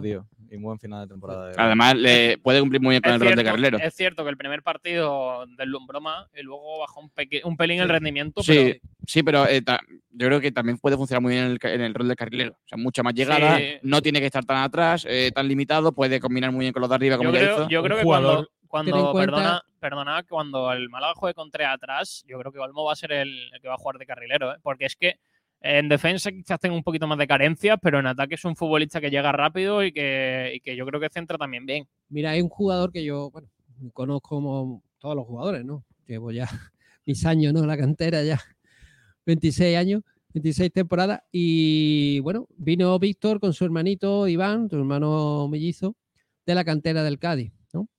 Eh, en infantiles. Y un jugador que, ojo, jugaba de extremo. Por lo tanto, es un lateral reconvertido un extremo. Tiene ese deje de extremo, tiene ese tiene. eje de extremo, o sea, por esa velocidad, ese, por lo tanto, de carril puede jugar como el estilo Jordi Alba, ¿no? Jordi Alba, acuérdate, en Valencia era de extremo y lo, y lo reconvertieron de lateral. Y es un jugador que, como hemos, hemos dicho, lo hizo muy bien eh, a final de temporada cuando Guede le dio esa confianza, ¿no? De hecho, yo dije aquí que, bueno, apostó eh, Guede para que Víctor Olmo jugara el, el partido con el primer equipo, sin embargo, no pudo jugar con el, el Atlético malagueño, acuérdate, el, eh, contra el Hueto Tájar, en los playoffs por el ascenso, y tuvo que jugar eh, Ale Benítez de lateral zurdo. Ahí eh, yo creo que perjudicó en el, en el al malagueño bastante, ¿no? Pero vaya, eh, fue el debut de- en el primer equipo y que Un mejor que debutar en el primer equipo. Un jugador que te destaca en el contexto en el que estaba el Málaga la temporada pasada eh, es una buena señal. Eh, si encima ya lo tenemos en el lateral izquierdo, que es una posición que contamos con eh, Javi Jiménez, que ha demostrado ser de lo mejorcito de la defensa el año pasado. Eh, Cristo Romero, que ha tenido continuidad durante una parte de la temporada en la Real Sociedad B y no lo hizo mal durante esa parte. Es verdad que después ha tenido menos continuidad. Y un Víctor Olmo que viene desde atrás y que creo que se va a jugar el puesto por ser el segundo lateral derecho con. Yo, son, yo creo que, Dani, son tres, tres compañeros, tres jugadores muy, muy parecidos. Javi Jiménez. Ha rebautizado a Alex como Dani, ¿eh? Yo era Dani entonces. Dan- Dani con Alex. Yo lo había pillado, lo que pasa dicho que Dani, parece ¿no? que a ti no te el ¿no? problema Ah, es vale, Ale. vale. Es que el Es que problema los es dos son Ramírez, en- entonces ya. los dos- es que Los hay tres. hay tres Ramírez en esta radio. Eh, Sergio familia, Dani, no. no. Yo me creía que era el no. otro Ninguno, Dani. ninguno familia, eso. Yo me creía que era el Ramírez, pero el Dani. No, es, Bueno, es pues, Ale. pues Ale, pues decirte que, que son tres jugadores muy parecidos, ¿no? Como vosotros sois tres, tres Ramírez, ¿no? Claro. los, los tres laterales zurdos son muy parecidos, tanto Javi Jiménez, Víctor Olmo, eh, como, bueno, como Cristo Romero, son jugadores muy parecidos porque tienen el perfil de carrilero, los tres. Es verdad que Javi es el que más te puede dar en la defensa, por su experiencia también ya en esta categoría, pero es verdad que tanto Víctor como Cristo son dos jugadores reconvertidos al lateral. Sí, pero Cristo, No, yo, yo te lo digo, Cristo yo creo no que, creo que sea jugador del yo- Málaga la yo creo que Víctor va a ¿eh? ser el segundo lateral izquierdo Sí. del Málaga. A mí me Yo creo que el Málaga ahí no se va a reforzar, ¿eh? Yo creo que Cristo fuese el, me gustaría que fuese el segundo y la cesión de Olmo. A mí me, me contentaría más. Yo creo, Bueno, sí, porque más que nada por el perfil del carrilero. Es decir, si el Málaga va a jugar con y línea- Cristo también puede jugar de carrilero. No, ¿eh? es que- Cristo es carrilero. Es que Cristo es carrilero. Cristo es carrilero. Los tres son carrileros. Tienes, tienes la opción eh, por el lateral izquierdo en línea de 4 con Javi Jiménez y, la, y en línea de 3 metes a Cristo por delante de carrilero. Es la opción más sensata. Yo creo que Cristo ya es un futbolista mucho más hecho. Y incluso, tú fíjate, Cristo puede jugar hasta de extremo. Sí, pero Sí. como no Porque acuérdate que de extremo, de. Cristo es que era de extremo, como los otros, bueno, eh, Javi no, Javi era más bien lateral. Los otros, y, eh, Iván sí, Iván Olmo y antes era extremo, como hemos dicho, y Cristo también. De hecho, eh, Acuérdate que cuando debutó aquí en la Rosaleda Cristo con el Cádiz era un colaero total eh, jugando de lateral y lo tuvieron que pasar a, a la posición de banda, de extremo y lo hizo fantásticamente, ¿no? Porque hay de entre eh, Iván Olmo y Cristo Romero, el que sufre más en defensa es Cristo Romero. Pero yo me lo Sí, quedaría. Miguel Almendral, ¿cómo va a romper el contrato de Pevers? No tiene mercado, no se le puede vender, pero ¿cómo se defiende este tipo de gestión? Ah, Lo importante es que veremos. Miguel de Palos, da igual que fichemos a Rubén Castro, a Messi, Sí, que va a da dar un palo. Francis Romamor dice, tenemos a Chavarría y a Loren y a Musa. Chavarría yo creo que no va a seguir. Loren yo creo que puede ser el que apueste por ser ahí el cuarto y Musa yo creo que va a jugar en el filial. Eh. Marva Guada dice portería, central, lateral izquierdo, pivote, mucho por fichar y reforzar aún. Pero, Bueno, ¿Francia ha dicho que tenemos a Musa en la delantera? Eh, sí. No, no, no, pero ha puesto, tenemos, puesto también ha en la puesto la delantera, delantera, lo ha puesto en la delantera el comentario. Ojo, pues Musa ahí rematando. Cuidado. Luego, eh. luego está ahí también como es física tiene. cositas, ¿eh? el otro el otro futbolista que juega extremo del malagueño, eh, no me acordaba el nombre. Que el último año se ha perdido muchísimo. La rubia. No, eh, juega de extremo. Ah, Isa Fomba. Eso, Isa Fomba. Claro, porque me ha dicho de delantero ya me he acordado. Perdona, pero Isa Fomba no tiene, No, Isa no tiene nivel de primera, ¿eh? Como mucho segunda ref, ¿eh? De primera tampoco, ¿eh? No. Primera red tampoco lo veo. Por ahora, claro. Isa Fomba, otro que va a acabar en tercera, yo creo. Manu Heredia dice, le hace falta un buen defensa central que sea alto y rápido. Pues sí, eh, en Viajero Mochilero no hay extremo, hay que fichar a alguien. Los equipos necesitan cambio, no siempre jugarán con interiores. Dice Francis Romor, dale, trompetas. Eh, Petado dice, oye, un regalo de Publimar no vendría mal. Sí, claro, ponerlo a pedir encima. Eh, Fiel Malaguista dice, Manolo, ahora sí hay que aplaudirle a este hombre. perdona, ¿Un pero- aplauso? ¿Un aplauso o no? Vale, suficiente por hoy. Pero Sergio, habrá Dime. que, sobre lo que ha dicho el, eh, el oyente anterior, sobre Publimar, habrá sorpresita y buena de, de cara a la próxima temporada con gentileza de Publimar. Ojo, increíble. Eh, Roldán dando exclusiva, ¿eh? Otro fichaje, ¿eh? Dice, ¿por qué solo se presenta la primera camiseta? Lo hemos hablado. Eh, yo creo que es decisión. Hummel. Creo que es decisión de Jume. A ver, no es que el Málaga haya dicho nada de por qué ni haya dado la de razón, camiseta, Publimar, vamos de aquí. pero el año que viene vamos a dar- por Málaga. Sí, sí, ya, ya, ya verá, ya verá. Ojalá, Eh, ojalá. Aquí, Mozart- aquí ahora vamos a hacer una entrevista a Lourdes, eh, encargada de marketing, bueno, hija de, de Antonio Martín, el dueño. Por tanto, nos va a dar, Nos cuente nos va a cositas. contar cositas interesantes. Mozart dice, Gallar, quiero ver que no sea un caso Paulino. Bueno, Hombre, Gallar es cuatro veces más futbolista que Paulino. sí, empezando por ahí. Espetado dice, ¿dónde está el jefe? Cinco. ¿Estará esta tarde? Esta tarde sí, ¿Cuánto- pero está... Está tieso. Por cierto, Paulino que ya ha debutado en México, ¿eh? Sí, hombre, claro, Jugó- porque, jugó porque el primer allí, partido un ratito. allí sí empecé ante la liga. Eh, lo- sobre la pequeña comparación, ¿no? Ese guiño de Paulino que nunca nos olvidaremos durante un tiempo, por lo menos, por lo menos hasta, hasta, hasta diciembre. mínimo. hasta diciembre mínimo, ¿no? Y es que no podemos comparar a Paulino con Gallar porque es que mm, Gallar no es tan, egoí- tan egoísta como Paulino. no, no, es un jugador hecho y derecho. Paulino, Paulino, Para soltar el balón necesita cuatro regates. Paulino es un jugador de fútbol de calle prácticamente. No es obviamente un jugador de fútbol sala, porque no, pero es un jugador que antes de soltarte el balón, como tú dices, te hace increíblemente, te puede hacer una jugada de 20 segundos él solo y se va corriendo para la portería de atrás. He visto yo cosas de Paulino en la Rosaleda que me han dejado Joder. loco. Lo de correr para atrás me parece escandaloso. Yo he visto a la Rosaleda gritarle a Paulino es para el otro lado. Sí, sí, sí. Y no sí, es broma, sí, sí. ¿eh? Lo he visto en vivo. Sí, sí, sí. que se volvió para atrás Sí, sí, y, sí, sí, algu- sí, y- sí. y no solo en ese partido, era horrible. hecho ¿no? varias Se veces, lo ha hecho varias veces. Y digo, ¿este qué hace? Sí. Me tira para adelante. Bueno, eh, voy a leer unos últimos comentarios porque es imposible leer todo lo que hay. Madre mía, niño. Nos podemos tirar el programa entero leyendo comentarios. Eh, dice, ayer est- estrené el tema para Rubén y Fran Sol. Volvemos al verano con, Fran- con Francis cantando, ¿eh? Eh, Era espero un que, verano típico, con, ¿eh? con todo el cariño que tenemos a Francia, espero que no corramos la misma suerte con Siempre Paulino. que ¿eh? Francis canta, sale el sol. Pero- Esa sí, la- pero- Eh, Pepe McKay dice, qué cansancio Sa- sale el sol. de que el metan sol, ¿eh? a Basti y a Namari. No se entiende cuando habla en todos los eventos. Que, sea, que se gasten algo de dinero en un presentador, aunque sea Tomás García. Bueno, el club, el club decidirá y tomará su Hombre, hay que- decisión hay que decir que conforme a lo que confíe. Los, los modelos son hoy eh, aficionados que han participado en el sorteo. Bueno, también creo que hay- habrá jugadores. Hombre. De todas formas, el Málaga en eso no da detalles. No. Sorpresa. Lo- los modelos son jugadores, incluso Mo- algunos de la cantera también. Mozart dice, es genial fichar a Rubén Castro, a Fran Sola, Febas, pero es importante defender. El equipo está equilibrado, se juega con Stringo lo que portero. ¿No Mozart, ¿Es mejor equipo la defensa de verdad? A nadie le importa defender.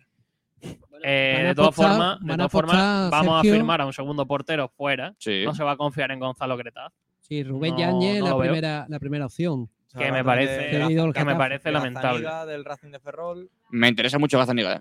Sí, me- a mí me interesa mucho, pero no lo veo lógico por el simple hecho de que No vas, tiene sentido. vas, vas a quitar de tu equipo a un canterano que ha sido un buen portero de primera RF para y que, y que lo quiere y que de lo quieren muchísimos equipos. Sí. En primera RF tiene un mercado increíble. Bueno, y cerrar las puertas a Dani Stringhall, ¿no?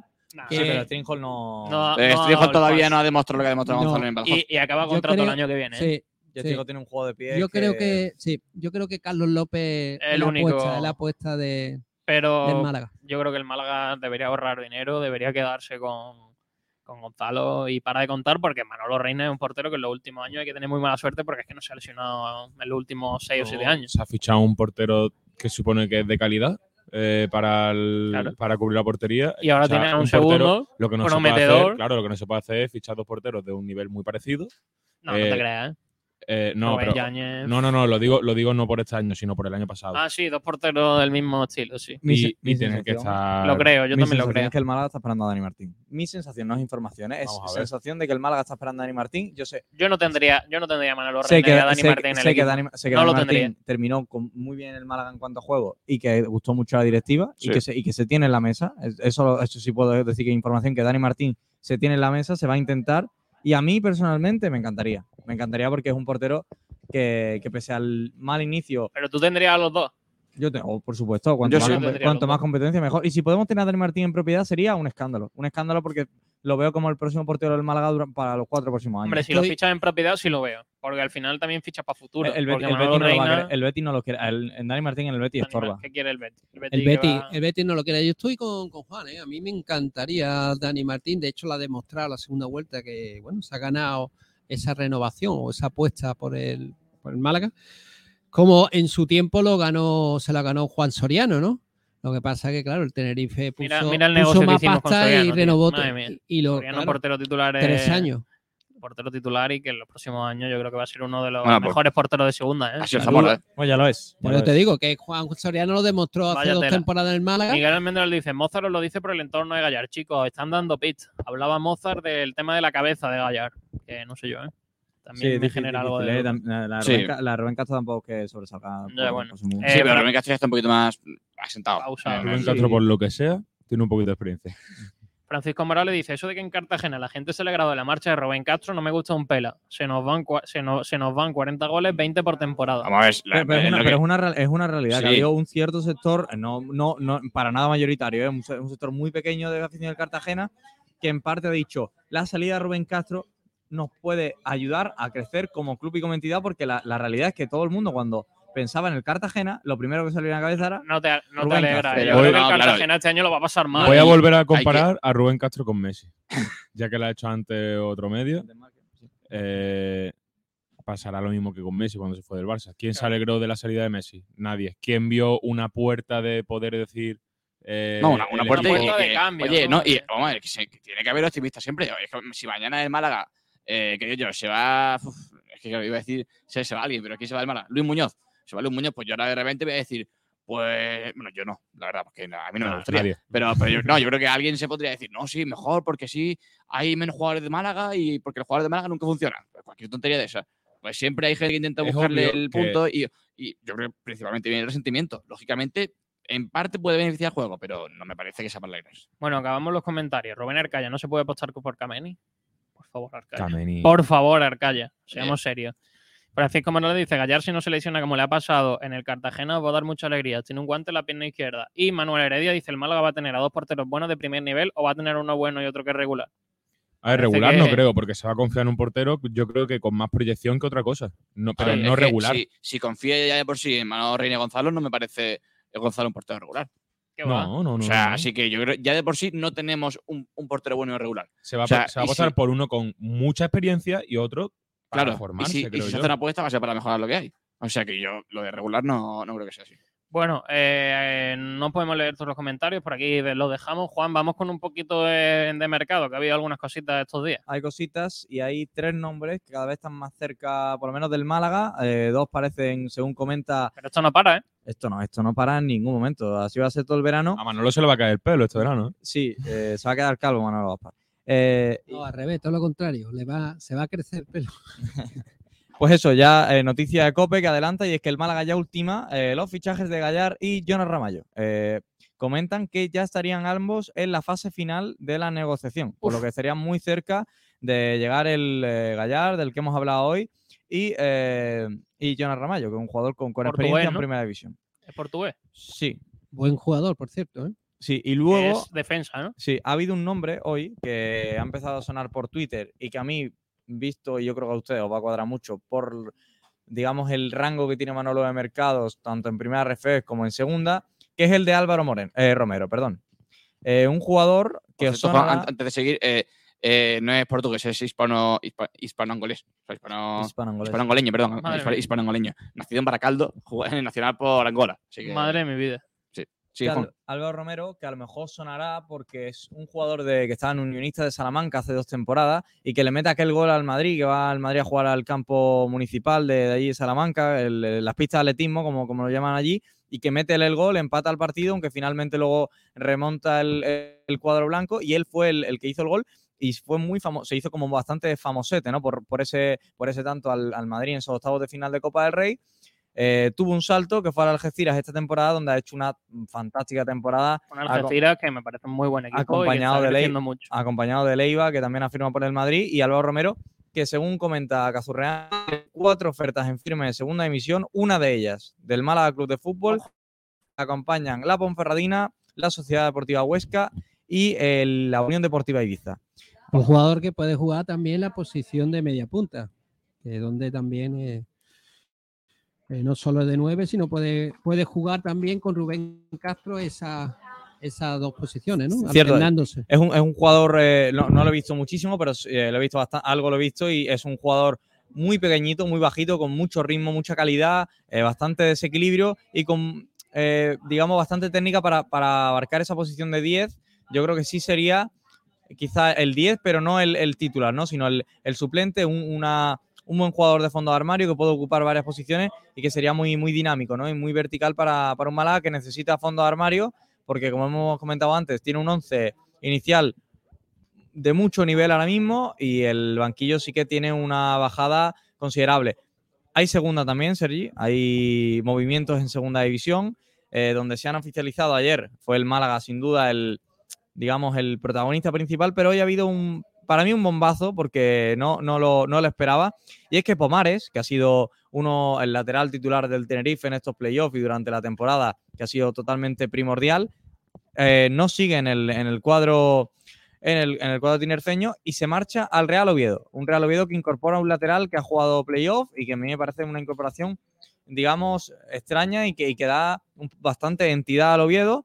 Y también ha habido un fichaje del Racing, un Racing que no para de moverse, con Aldasoro, eh, también con la, bueno, ha tenido salidas como la de Pablo Torre y la de, Ce- y la de Soco, pero se sigue moviendo y ahora firma Peque, que para mí es un jugador que me encanta, un delantero muy joven, 19 añitos, que ha jugado en el, en el Barça B, hizo muy buena temporada y veremos qué tal lo hace, lo hace en el Racing. En Llega propiedad 11 días. en propiedad, que es eh, importante, que es una, es una apuesta en firme del Rayo. Es una de las causas por qué Roberto va al Málaga. Sí. Al Barcelona B. El cambio Peque se va, sale y entra Roberto en la cantera de Eso es, parece que con la salida de Peque, pues todo quedaría libre para que Roberto. Sí, yo creo que no va a tardar incorporase mucho al- más la, la oficialidad de que Roberto se marche. Además que ya no está entrenando con el Málaga. Claro, pero lleva que- tres- Lleva, lleva muchos tres o días cuatro con, días, ¿no? con permiso con el club, sí. Pues por eso mismo. Eh, chicos, eh, vamos a meternos un poco en el polideportivo porque vamos a dejar 10 minutillos para la, la entrevista del final, ya que hemos venido a, a Publimar hoy. Vamos a hablar también un poquito de, ellos al final del programa. Eh, Saba, lo que tenemos que hablar de baloncesto es ese sorteo que ya conoce Unicaja sus primeros partidos para la nueva temporada en la Basketball Champions League. Pues eh, así es. Unicaja, que como comentábamos antes, ya conocía el, eh, de alguna manera lo que podría ser su primer partido. No al 100%, porque hay dos equipos que tienen que enfrentarse entre sí para conocer cuál será el rival de Unicaja. Y esos equipos son, te los voy a decir, a ver si para el perfil lo digo bien, el Héroes Den Bosch de Países Bajos y el eh, Siaulai, perdón, Siauliai de, Lituania. Serán los que se enfrente Unicaja, eh, depende de cuál vez, entre, entre, entre neerlandeses y lituanos. Se enfrentarán al Club Agiste y después entraría en el grupo 2, eh, que es en el que de alguna manera queda encuadrado. Eh, al superar la ronda de clasificación, en el, grupo que también están Patrioti Levis, eh, Egis Corment y Karu, Karu Kao, Kawajoki, es que uf, Eso, eso. es, es- eslovacos, húngaros y finlandeses. Eh, después de superar eso, nos encontraríamos con el club de, eh, con, el, club- con el grupo de PAOK Mateco, Dinamo Sassari y el eh, Burgoñe. Que sí, es un poquito más, un poquito más- no, pero un poquito más potable, ¿eh? Sí, en cuanto a vida. Dinamo. Sassari eh, Sí, de, de ahí, sí, es importante ese equipo. sí, sí, sí, por eso. Entonces, Eh, vale, eh, pues. eh, No hay ningún equipo mala- eh, español, ¿no? En el grupo de Unicaja no. Podría haber caído, no había, no había Digo, restricciones, eh, pero. van, puede haber caído. Sí, podría haber caído, pero al final no, no ha coincidido. Me parece que sí, que estaba el, el, el Río sí. Vale, pues hay declaraciones de Juanma Sí. Rodríguez. Eh, a estas Vamos a escucharlo. alturas de- de- del año, cuando quedan todavía eh, 10 semanas para que se juegue la fase previa de la, de la BCL, bueno, pues yo creo que hacer una valoración es un poco precipitado.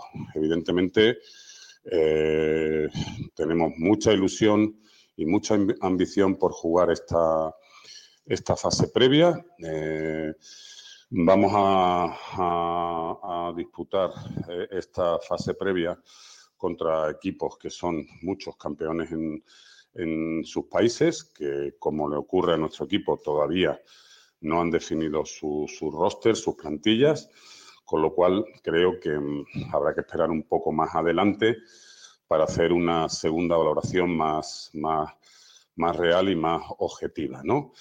Evidentemente, eh, mm, nosotros afrontamos esta fase previa como uno de los grandes objetivos de la, de la temporada, diría de la pretemporada, eh, para poder estar en la, en la liga regular. Em, pero mm, siempre con la máxima ilusión y ambición, pero el- con el máximo respeto y prudencia, porque eh, sabemos lo igualado que es el baloncesto, mm, no sabemos todavía dónde se va a disputar esa, esa fase previa. y, y bueno, lo que tenemos que hacer es prepararnos muy bien durante la pretemporada para llegar eh, eh, en buen estado de forma a, esa competición. Mm, tampoco sabemos cuántos jugadores, con cuántos jugadores vamos a contar en la pretemporada, porque está el Campeonato de Europa. eh, y bueno, y eso, bueno, pues puede ser también un inconveniente porque se incorporarían en algún caso, pues cuatro o cinco días antes de que comenzara la, la competición. Entonces, lo dicho, eh, máxima ilusión, máxima ambición, pero a, a la vez eh, máximo respeto, eh, prudencia y, y bueno, y esperaremos hacer una, una segunda valoración más real y más objetiva cuando todos los, todos los equipos del grupo de esta fase de clasificación hayan, hayan completado su- sus plantillas. Eh, eh, por nuestra parte no va a quedar, es uno de nuestros grandes objetivos el poder meternos en la liga regular de la Bueno, pues esa era la valoración de Juanma Rodríguez sobre ese sorteo de Unicaja que va a jugar Saba en el mes de agosto, ¿no? Sí, a empezar por ahí. eh, todavía queda. Es que, claro, con Unicaja pasa no tanto como con el Málaga, sí que es cierto que se hace varios fichajes, pero como hay que hacer una reestructuración. Con el micro cerrado no suena. Claro, Saba. es que para, no, para no interferir en la, en la declaración de bueno de Juanma, eh, me sigue el micro. Eh, decía que Unicaja, lógicamente, está en una situación de reestructuración más amplia aún que la de Málaga, porque han salido muchos jugadores, eh, quieren eh, hacer bastantes fichajes nuevos, todavía no hay una idea clara en cuanto a, saber qué jugadores van a permanecer al 100%, hablamos de cesión de, de Enzosa, tal, y sí, sobre agosto va a empezar la, pretemporada y hay que prepararse, lógicamente, para esos dos partidos que son vitales para Unicaja, ¿eh? se tiene que meter sí o sí la Champions League. Vale, del baloncesto pasamos al balonmano porque hay noticia del Málaga Costa que anuncia el, el regreso a casa de Gaby Pessoa, el refuerzo de quilates para la Pantera que va el regreso de la lateral derecho brasileña que firma por una temporada. Es el segundo fichaje para un Málaga Costa del Sol que está renovando la plantilla para la temporada 2022-2023. Regresa al equipo malagueño cuatro años después. Es un refuerzo de quilates para las Panteras con la brasileña que firma por una temporada retorno de nivel para Suso Gallardo después de la incorporación de Elena Cuadrado, ambas para reforzar y ampliar la rotación de una primera línea aumenta de manera importante su potencial. Ha dicho, está muy contenta de volver a Málaga, que fue su primer club fuera de Brasil y que le abrió las puertas. Eh, tenemos declaraciones del entrenador Suso Gallardo que ha hablado tras ese reciente fichaje. Vamos a escucharle. Bueno, cabe recordar que, que es una jugadora que, que su primera experiencia fuera, fuera de Brasil la, la- la vivió aquí en Málaga, que la trajimos nosotros cuando era una desconocida para, para el balonmano europeo. Es una jugadora a la que personalmente le tengo mucho, mucha estima, mucho, mucho aprecio. Es una jugadora que, que me encanta, ya, ya cuando la trajimos en su primera etapa aquí a Málaga.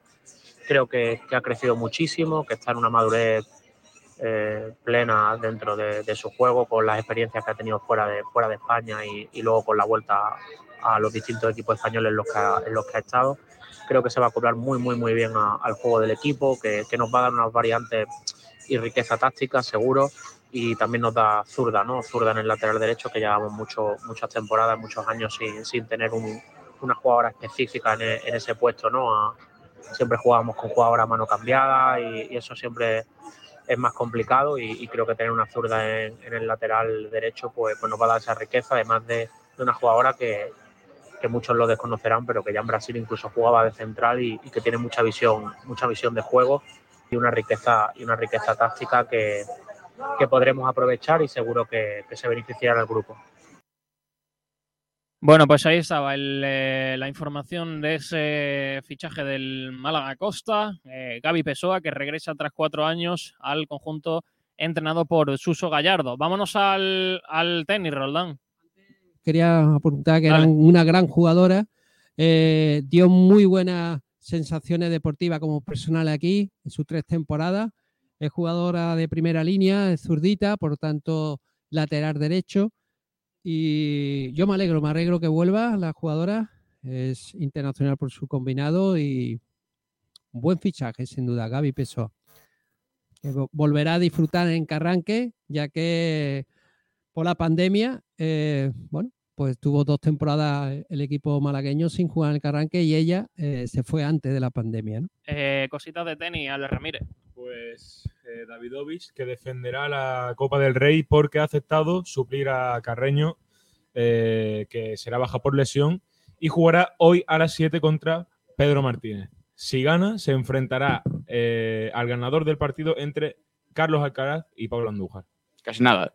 Un, Partido, difícil. partido difícil para, para Davidovich y hay también cositas de Wimbledon. Efectivamente, aunque no haga falta mención, nos vuelve a dejar con la boca abierta eh, Rafael Nadal, Madre mía. que remonta un partido en el que iba perdiendo un set abajo. Don 2 a Rafael 1. Nadal Paredes. Sí, don Rafael. Madre mía, no, por favor, no empecéis. y, No empecéis, por favor. y en un partido en el que rozó el retirarse del partido, al final acaba ganando. Se jugará la semifinal mañana, creo, a, la- a eso de las una tarde, un- dos, en- hay en- por ahí una y media. Pónganse de pie. Contra Kyrgios, el australiano que está en un buen nivel. difícil, ¿eh? Está en un buen nivel. Y Rafa, que está un poquito tocado, pero bueno. Pero es Rafa. Pero Rafa, sí, pero Rafa. con O ser, con ser que Rafa además Nadal le vale. Estaba, estaba- no necesita más. estaba el padre y la hermana pidiéndole que se retirase del partido. Esa imagen que la se ¿eh? estaban y diciéndole, el, señores. el tipo, por lo que Sí. sea. Le estaban diciendo. La de. Australia, la de Australia, que se ha hecho viral también. Eh, En cuanto al tenis, repite dale. que estaba, estaba ahí Nada, mandándole. Davidovich, Davidovich, eh, Davidovich. que defiende la Copa del Rey, se enfrentará al ganador. eh, bueno, jugará hoy contra Carreño Busta y se enfrentará al ganador de Carlos Alcaraz y Pablo Andújar. Y bueno, Nadal. Que Bueno, quitando a Pablo. Pablo Andújar, eh, los tres jugadores con el propio Alejandro Davidovich son miembros de la Copa Davis, que jugó aquí Ah. en Marbella. en el- tuve la suerte de estar allí todos los partidos. en el grupo interromano frente a Rumanía, que quedó España 3, Rumanía 1. En cuanto a Wimbledon, pues lo hemos dicho todo, ¿no? Rafa Nadal, impresionante. Hasta tres momentos tuvo para dejar el partido, entró el, el fisio hasta dos veces y en los propios, ojo, el propio padre y eh, Albert Costa, que es su, su manager, su agente, su representante, le dijeron que abandonara y él siguió jugando y acordaron que el partido duró más de cuatro horas, cuatro horas y doce minutos, cinco C en el tiebreak Sí, sí, sí, 10-4, ojo, y se puso 5-0 después de la. Es que es un super hombre, es increíble. Aunque duela decirlo, lo tiene difícil porque Kyrgios está a un buen nivel. Nadal está hecho mixto ahora mismo, las cosas como son, pero Kirby, es que Kirby, eh, mentalmente, bien, sin hacer tontería, es un pedazo de, de jugador. Sí, porque tiene un talento, para mí, es el jugador que más talento tiene Sí, y lo hoy veníamos en día. comentando antes nosotros, eh, fuera de, de programa. Off the Los, record. jue- los juegos mentales no le van a servir con Nadal. Pero aún así, si se pone serio, Pero está centrado, ¿eh? nivel que está, Está muy centrado, que es importante. ¿eh? Y físicamente Nadal está ahora, vamos a ver ahora cómo, cómo está, porque afortunadamente el partido no es hoy, sería mañana efectivamente. a las dos y media. Contra el asturiano, vamos a, a- a- a- que estoy pendiente del Publimar de la entrada. El jugador de Australia y vamos a ver qué pasa. Y, también no me dejaría escapar el, buen papel del rinconero Alejandro Davidovich en Hay que el. Wimbledon. Que, ojo, si no llegase por los dos warnings, mm, hubiera dado la sorpresa cosa, y hubiera ido a la tercera ronda. Pero claro, esa es una de las cosas que, como hemos, hemos dicho, de los australianos, Kyrgios, que mentalmente se va de los partidos, Alejandro David David le pasa igual. Y por último, otro apunte de, de tenis que me gustaría, mientras que eh, compañero Sergio eh, llama a- al dueño de, y propietario Antonio Martín de Publimar, con tantos años de experiencia la empresa malagueña Publimar, pues eh, unos datos importantes que no pude dar el lunes, que me gustaría darlo enlazándolo con el tenis para dar tiempo a compañero Sergio, y es que eh, el Open, la primera edición del Open el Challenger Tour aquí en Málaga, en la instalación de Dinacua Racket, fue un éxito total de organización. De aquí felicitar a Omar, que fuimos un medio colaborador Sport Direct Radio, estuvo ahí al pie del cañón Sergio Ramírez de Speaker todos los días. Y yo no pude ir más días que la final porque doy clase de tenis, no me puedo dividir en dos, desgraciadamente, pero estuve siguiendo los partidos repetidos por YouTube en el canal de la Federación Española de Fútbol. Y, y, en fin, es decir, que, por ejemplo, en la gran final, eh, eh, yo creo que la clave del primer set fue eh, Constantin, eh, eh, bueno, el francés, eh, eh, Estienne venció claramente el primer set 6-3 porque se puso 3-0 frente al ecuatoriano Emilio Gómez y el segundo set reaccionó cuando iban, fijaros, 6-3 y 5-4 en menos, en menos de, de una hora y media se iba a sentenciar el partido. Sin embargo, había afición ecuatoriano, incluso, incluso bandera de Ecuador, y eh, animando a Emilio, que de 5-4, con- sirviendo el, el francés Constantin eh, Lessien para cerrar el partido 6-3, 6-4, remontó 7-5, pero el parón ya fue decisivo, ¿no? Porque ten en cuenta que el ecuatoriano Emilio Gómez, hijo del famoso Andrés Gómez, ganador de Roland Garros y top 10, pues eh, jugó el día anterior la semifinal, evidentemente de individuales, pero la, la final, final de de doble. sí. Y terminó a una cierta hora de madrugada y después a tres sets, eh, pues eso físicamente le vino muy bajo, ¿no? Y el francés, el tercer set le barrió 6-2. Y en los datos rápidos, que 193 kilómetros, el servicio más rápido, más veloz eh, de- del ecuatoriano, mientras que el del el rinconero, eh, el, de, el, el- el ecuatoriano, el 193, mientras que el francés 187. 2-6 para el francés, 5 para el ecuatoriano y las, la, otro eh, porcentaje, todo estoy diciendo de memoria y rápido, 75 de EI, el 75 de primer servicio, por ciento, 75% para el jugador eh, que ganó, eh, que fue más serio, más sin fallo apenas, tan, eh, en el servicio, como decía, y 68 tampoco, tan solo el primer servicio del ecuatoriano. Y ojo, tan solo seis errores no forzados del francés, que fue eh, la clave, mientras 15 del ecuatoriano. Estos son los datos que no pude decir el lunes, que fue importante, ya que un gran, eh, gran eh, podemos decir, apuesta del ayuntamiento, una vez más, ahora por el tenis. Esperemos que sean muchas ediciones y desde aquí lanzo al ayuntamiento, ya es importante, ya sabéis que el tenis para mí es muy importante y hay que seguir apoyándolo. Desde aquí lanzo que el ayuntamiento tiene que apostar por la ATP, un ATP, un, un torneo que sea valedero para ATP 250, sería un todo logro para el tenis. Una provincia de Málaga que va a coger el Madrid Open, ¿no? El, o no, la Davis, la Davis, perdón. Lo que es el. Lo, el que es. micro eh, no suena, ¿eh? sí, sí, verdad. Eh, lo que es eh, la Davis, pero el, el- no la fase final, sino la que ha cogido Valencia. Al final ha cogido la final, pero ojo, puede darse el caso que la final, que es del 22 de septiembre al 27 de noviembre, concediendo la final con mi cumpleaños, pues eh, le ha tocado un grupo muy difícil al- a España, eh, Canadá y Serbia, nada más y nada menos que de ahí solo el primero campeón se clasifica para eh, del 21 al 27 de noviembre en el Palacio Martí Carpena. Bueno, vamos con la entrevista porque está por aquí Antonio, el propietario de Publimar. Hola Antonio, ¿qué tal? Muy buenas tardes. Hola, buenas tardes. Eh, cuéntame un poquito qué, qué es Publimar, a qué os dedicáis, dónde estáis, qué hacéis. Bueno, pues Publimar es una empresa dedicada a la publicidad en general, eh, regalos de imprenta, tenemos imprenta, serigrafía, ropa laboral, tenemos, llevamos 40 años de antigüedad, somos 20 personas trabajando en la empresa, ahora con esto de la crisis, pues somos, somos, somos algo menos, somos algunos menos, pero eh, llevamos ya 40 años pues dedicados al tema de bueno de impresión digital de, de- de todo de todo y publicidad en general ropa laboral muchísimas cosas Bueno, a ver, eh, te dejo con Roldán que te va a hacer algunas preguntas sobre el, sobre el negocio. Hola Antonio, ¿qué tal? hola buenas tardes. hola Bueno, eh, hay que decir que vuestra empresa te- eh, ah, eh, dais mucho servicio, ¿no? Cuéntanos. Aparte de la Sí, serigrafía en da- general, cuéntanos que todo la- todos los servicios que dais en ese sector.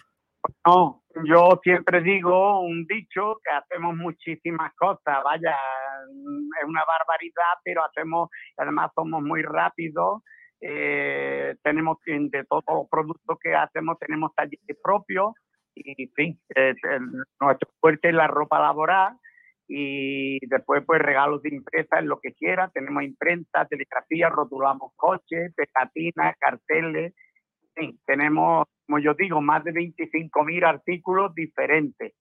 Somos en la empresa, como ya he dicho antes, somos 20 personas. Antes de la, de la epidemia esta que ha venido éramos más, pero ahora pues estamos más restringidos. Pero en fin, está un precio bastante bueno y, y ya lo digo, el año nos avala de nuestro, nuestra calidad, seriedad en, en la entrega de los trabajos y productos. Claro, la experiencia en este sector, como se suele decir, es un grado, ¿verdad, Antonio? Más Por en, en- en. Publimar, vuestra empresa.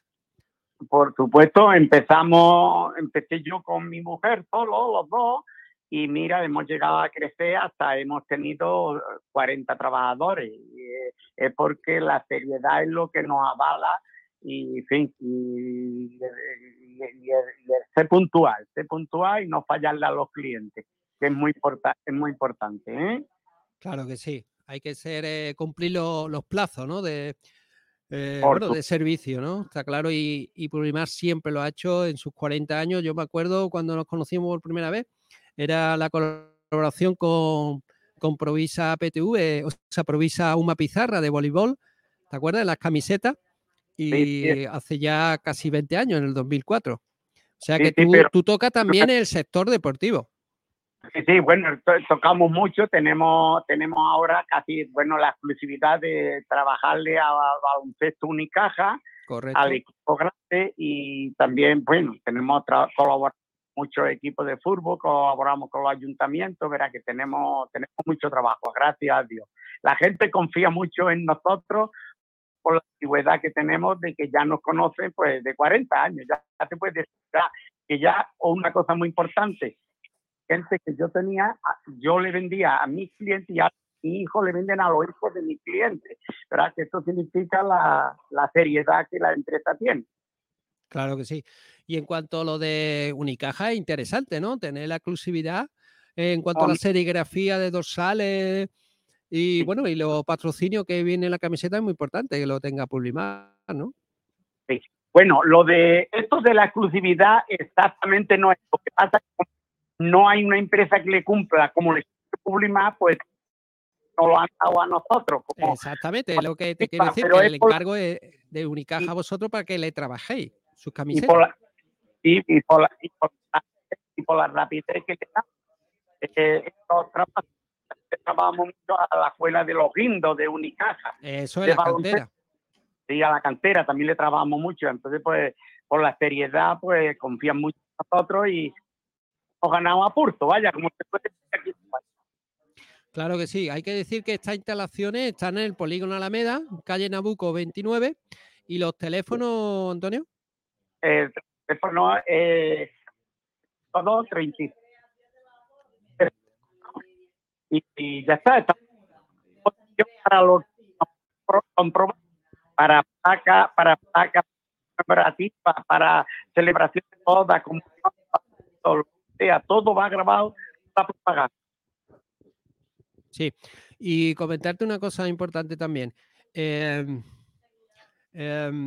a- tenéis uno de los servicios, amplios servicios que tenéis.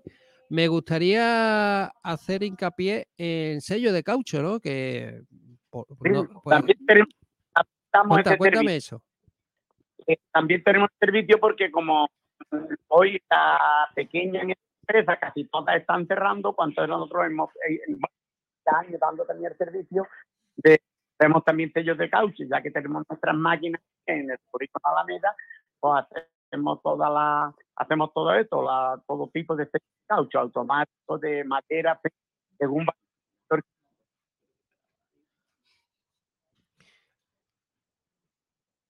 Sí, Antonio, es que no te escucho bien. Em, eh, que- ahora, ahora, ahora sí te oigo. Sí, sí, sí, sí. En cuanto a lo del sello de caucho, tengo una duda. Eh, ¿Soy la- la única empresa en este sector que lo trabajáis? No, acá creo que hay otra más, pero por la rapidez parece que hay una nada más, que somos nosotros. Eh, pero la rapidez que lo hacemos y por el servicio que damos. Pero vaya que hay, hay más empresas en Málaga que, bueno, creo que hay una más nada más que lo hace. Ujú. O sea que, como se suele decir, el boca a boca lo tenéis muy- más, que, más que ganado, ¿verdad, Antonio? Sí, muy importante. El servicio es muy importante porque de uno a otro eh, se corre la voz por, la rapidez que, entregamos los trabajos. Tenemos talleres propios de, ca- del 95% de los artículos que fabricamos y entonces eso nos da una agilidad que, en fin, que la gente no lo valora. ¿eh? Claro que sí. Pues yo me alegro mucho que sigáis estos 40 años al mismo nivel o mejor, porque cada año lo estáis haciendo mejor. Ahí están los números, que nunca engaña, como se suele decir. Y bueno, esperemos que dentro de otros 20 años, pues sigamos aquí haciendo la entrevista, que ya, bueno, superéis ya los 50 años, que está dentro de poco, ¿no? Eso habrá que hacer algo, ¿no? Cuando llegáis a los 50 años. Y queremos lo celebrar eh, ya muy con los tiempos que corren que la empresa en ese tiempo, pero yo espero que sí, que yo tengo 120 años, ¿verdad? Que ya tengo un puñado, pero espero vivir el doble más. Y yo mínimo, espero mínimo, mínimo de, de- de- de ver esos 50 y 10 años más, ¿verdad? Mínimo 20 años más, como yo te digo. exactamente. Eso mínimo, ¿vale? Ya, ¿eh? Bueno, Antonio, muchas gracias por, por, eh, acogernos aquí, por, eh, por estar a- apoyando a Sport Direct Radio y que vaya todo muy bien en el futuro. Muchas gracias. Gracias a ustedes por haber elegido mi empresa para hacer esta grabación. Un abrazo fuerte, Antonio. Muchas gracias. Adiós. Adiós. Bueno, pues vamos a acabar ya por aquí nuestro programa, Saba. Eh, esa tarde, eh, ¿a qué hora empezamos con la presentación de las camisetas? La verdad, hay, hay cosita guapa porque eh, estaremos a partir de las 8. Eh, el acto empieza pues eh, a las 8 y cuarto hay que, hay que convocar a la gente, a las 8 y media camisetas, pero nosotros desde las 8 haciendo una previa como nos gusta hacerla. Preguntando a la gente. Preguntando a la gente qué opinan, bueno, qué, más que qué opinan, qué quieren, ¿no? Y qué, qué opinan de lo anterior. Y, y también preguntaremos por Rubén Castro y por François seguramente, ¿eh? No es, no No. es todo camisetas. El debate que hemos propuesto de las camisetas para esta tarde, ¿eh? Esta es tarde te buena, lo ¿eh? tienes que hacer es en la buena, calle, ¿eh? ¿Azul o celeste? ¿Ya has visto alguno por Twitter? Esa es la- esa es la primera pregunta que tienes que eh, hacer. He visto algún iluminado por Twitter que ha dicho eh, el celeste azul. Eh, ya, bonito, pero eh, eh, cambia Ya, un poquito. ¿no? bueno, pero Cambia un poco en son cuanto cosas distintas. celeste azul. Y, mm, y sí, estaremos por ahí, estaremos eh, analizando todo lo que ocurre y a ver quién nos, quién nos presenta Hummel. Pues sí, eh, yo tengo ganas de ver qué, qué hace Hummel porque en principio va a ser una camiseta personalizada y bueno, pues yo creo que nos va a sorprender, ¿eh? Yo creo que va a haber sorpresa. Ojalá que, sí- ojalá que nos sorprenda, no como la de la del año de Pellicer, la del segundo año de Pellicer. mía, niño, la del Porque viento y marea. Es una sorpresa que La del viento y marea. que nos van a poner la misma que la del Betis, pero con los No. colores cambiados. No, yo creo que no. No, dijo que era además, con, con Va a ser parecida, Con los colores cambiados, date cuenta que el Betis tiene triángulos aquí, que es la. O sea, Es su escudo, sí. ¿Te imaginas el Málaga? Estaría bien. O, o con, con, espeto, con boquerones, con boquerones por medio. Claro. Con Y Boquerones y con saltando, sí. Madre mía. Eh, Antonio Roldán, muchas gracias. Nos vemos mañana. Venga, un abrazo, compañero. Eh, Juan Durán, hasta la tarde. Hasta mañana. ¿Cómo se ha ¿Qué- borrado? qué eh? le gusta- ¿Cómo se ha qué- borrado? ¿Qué le gusta un jueves a Juan? después ¿Cómo se ha borrado? Eh, gracias, Juan. Hasta luego. Hasta luego. Eh, Ale Ramírez, muchas gracias. Nos vemos. Nos vemos. Hasta luego. Eh, Saba, nos vamos. Eh, esta tarde Ah, volvemos. hasta tarde. Yo sí, yo no soy como Juan, yo a mí me toca trabajar, así que. Saba trabaja. a currar. Eh, gracias a todos por estar aquí un día más, por estar eh, siempre al pie de la información con frecuencia malaguista. Recuerden que esta tarde, a partir de las 8 de la tarde, estamos en directo en la presentación de las camisetas. Mañana volvemos a partir de las 12 del mediodía con el último programa de la semana. Gracias a todos, un saludo de Sergio Ramírez, en nombre de todo el equipo formado por Sport Direct Radio. Nos vemos mañana, disfruten de la tarde. Así que hasta mañana, adiós. Cada botella de Tagus de Bodegas Excelencia cuenta una historia. Una historia que comienza seleccionando manualmente los mejores